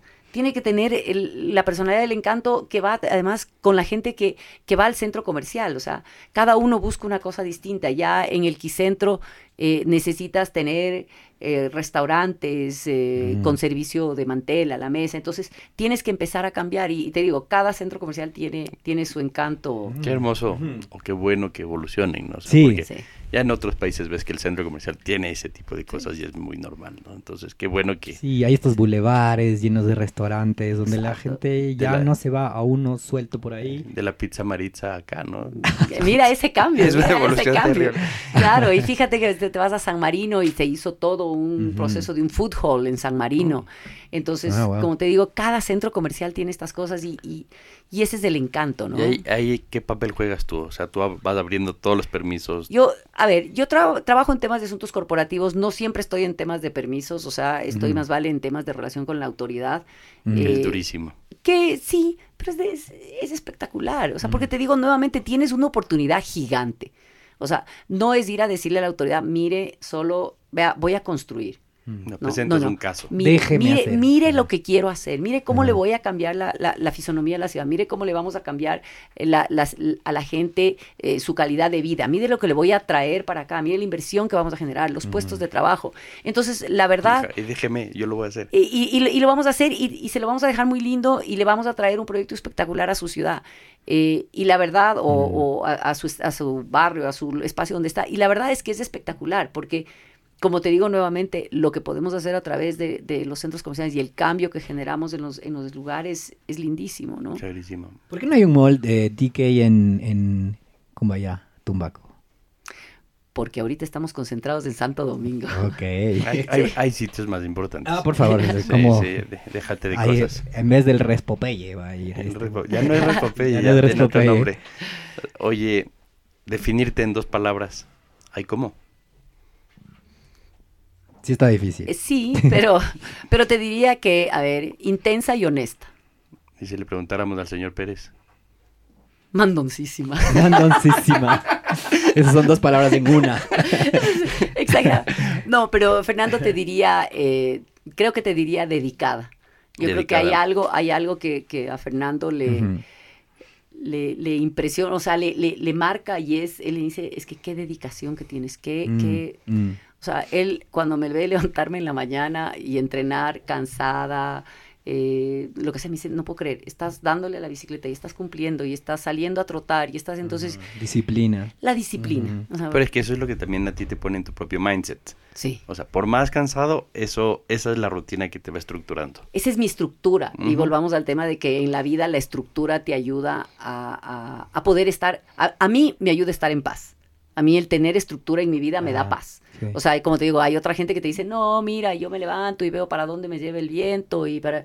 No, no, no, a mí el viento no me lleva a ninguna parte. A mí, a mí me dice clarito y a mí mi, a- mi agenda, mi Yo- agenda yo- me dice... Yo le digo al viento hacia dónde tiene que que- soplar. ¿Para, dónde nos vamos? Sí, porque... El porque- viento me sigue. el- es que tiene, tienes, tienes que tener esta, esta, esta idea a dónde vas, en mi mundo.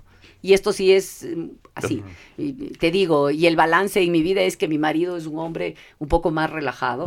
O sea, definitivamente, porque si los dos fuéramos así de intensos, no estaríamos juntos.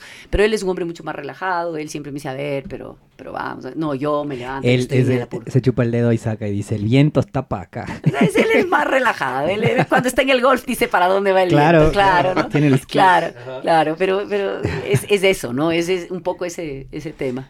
Verás, nosotros al cerrar siempre les preguntamos a los invitados, uh, escogemos una de las dos preguntas. Tú nos has contado un poco del... mm, Una es, ¿con qué sueños tienes? ¿Con qué estás soñando hoy por hoy? Pero tenemos otra, y creo que en, en tu caso se aplica muy bien, y es que, ¿qué superpoder te gustaría tener hoy por hoy? Wow. No, no controlar el viento, ya está claro. Qué superpoder. Puede ser leer la mente de los demás. No, no, no. No, no. Ese es el que yo quisiera tener claramente, por eso siempre Sí. digo. ajá. Fíjate que te voy a decir algo que, que ah, me encantaría generar paz en otras personas. Mm, me uf. encantaría poder generarle paz a otras personas. Ese sería el superpoder que quisiera. Yo quisiera que, no sé, give them peace. O sea, cuando la gente tiene problemas, conflictos, eh, angustias, quisiera hacer esa, ese, eso. Ese sería mi, mi, mi superpoder que me Está- encantaría está tener. Muy bueno. Chévere. Ajá. Copiable. Está bien. Buenísimo, Chris. Pues- Qué excelente entrevista. Muchas gracias. ¿Viste cómo voló el tiempo? Chusa, Está sí. volando el tiempo. Sí, ya va. sí, sí. Los que nos están escuchando hasta ahorita, gran episodio.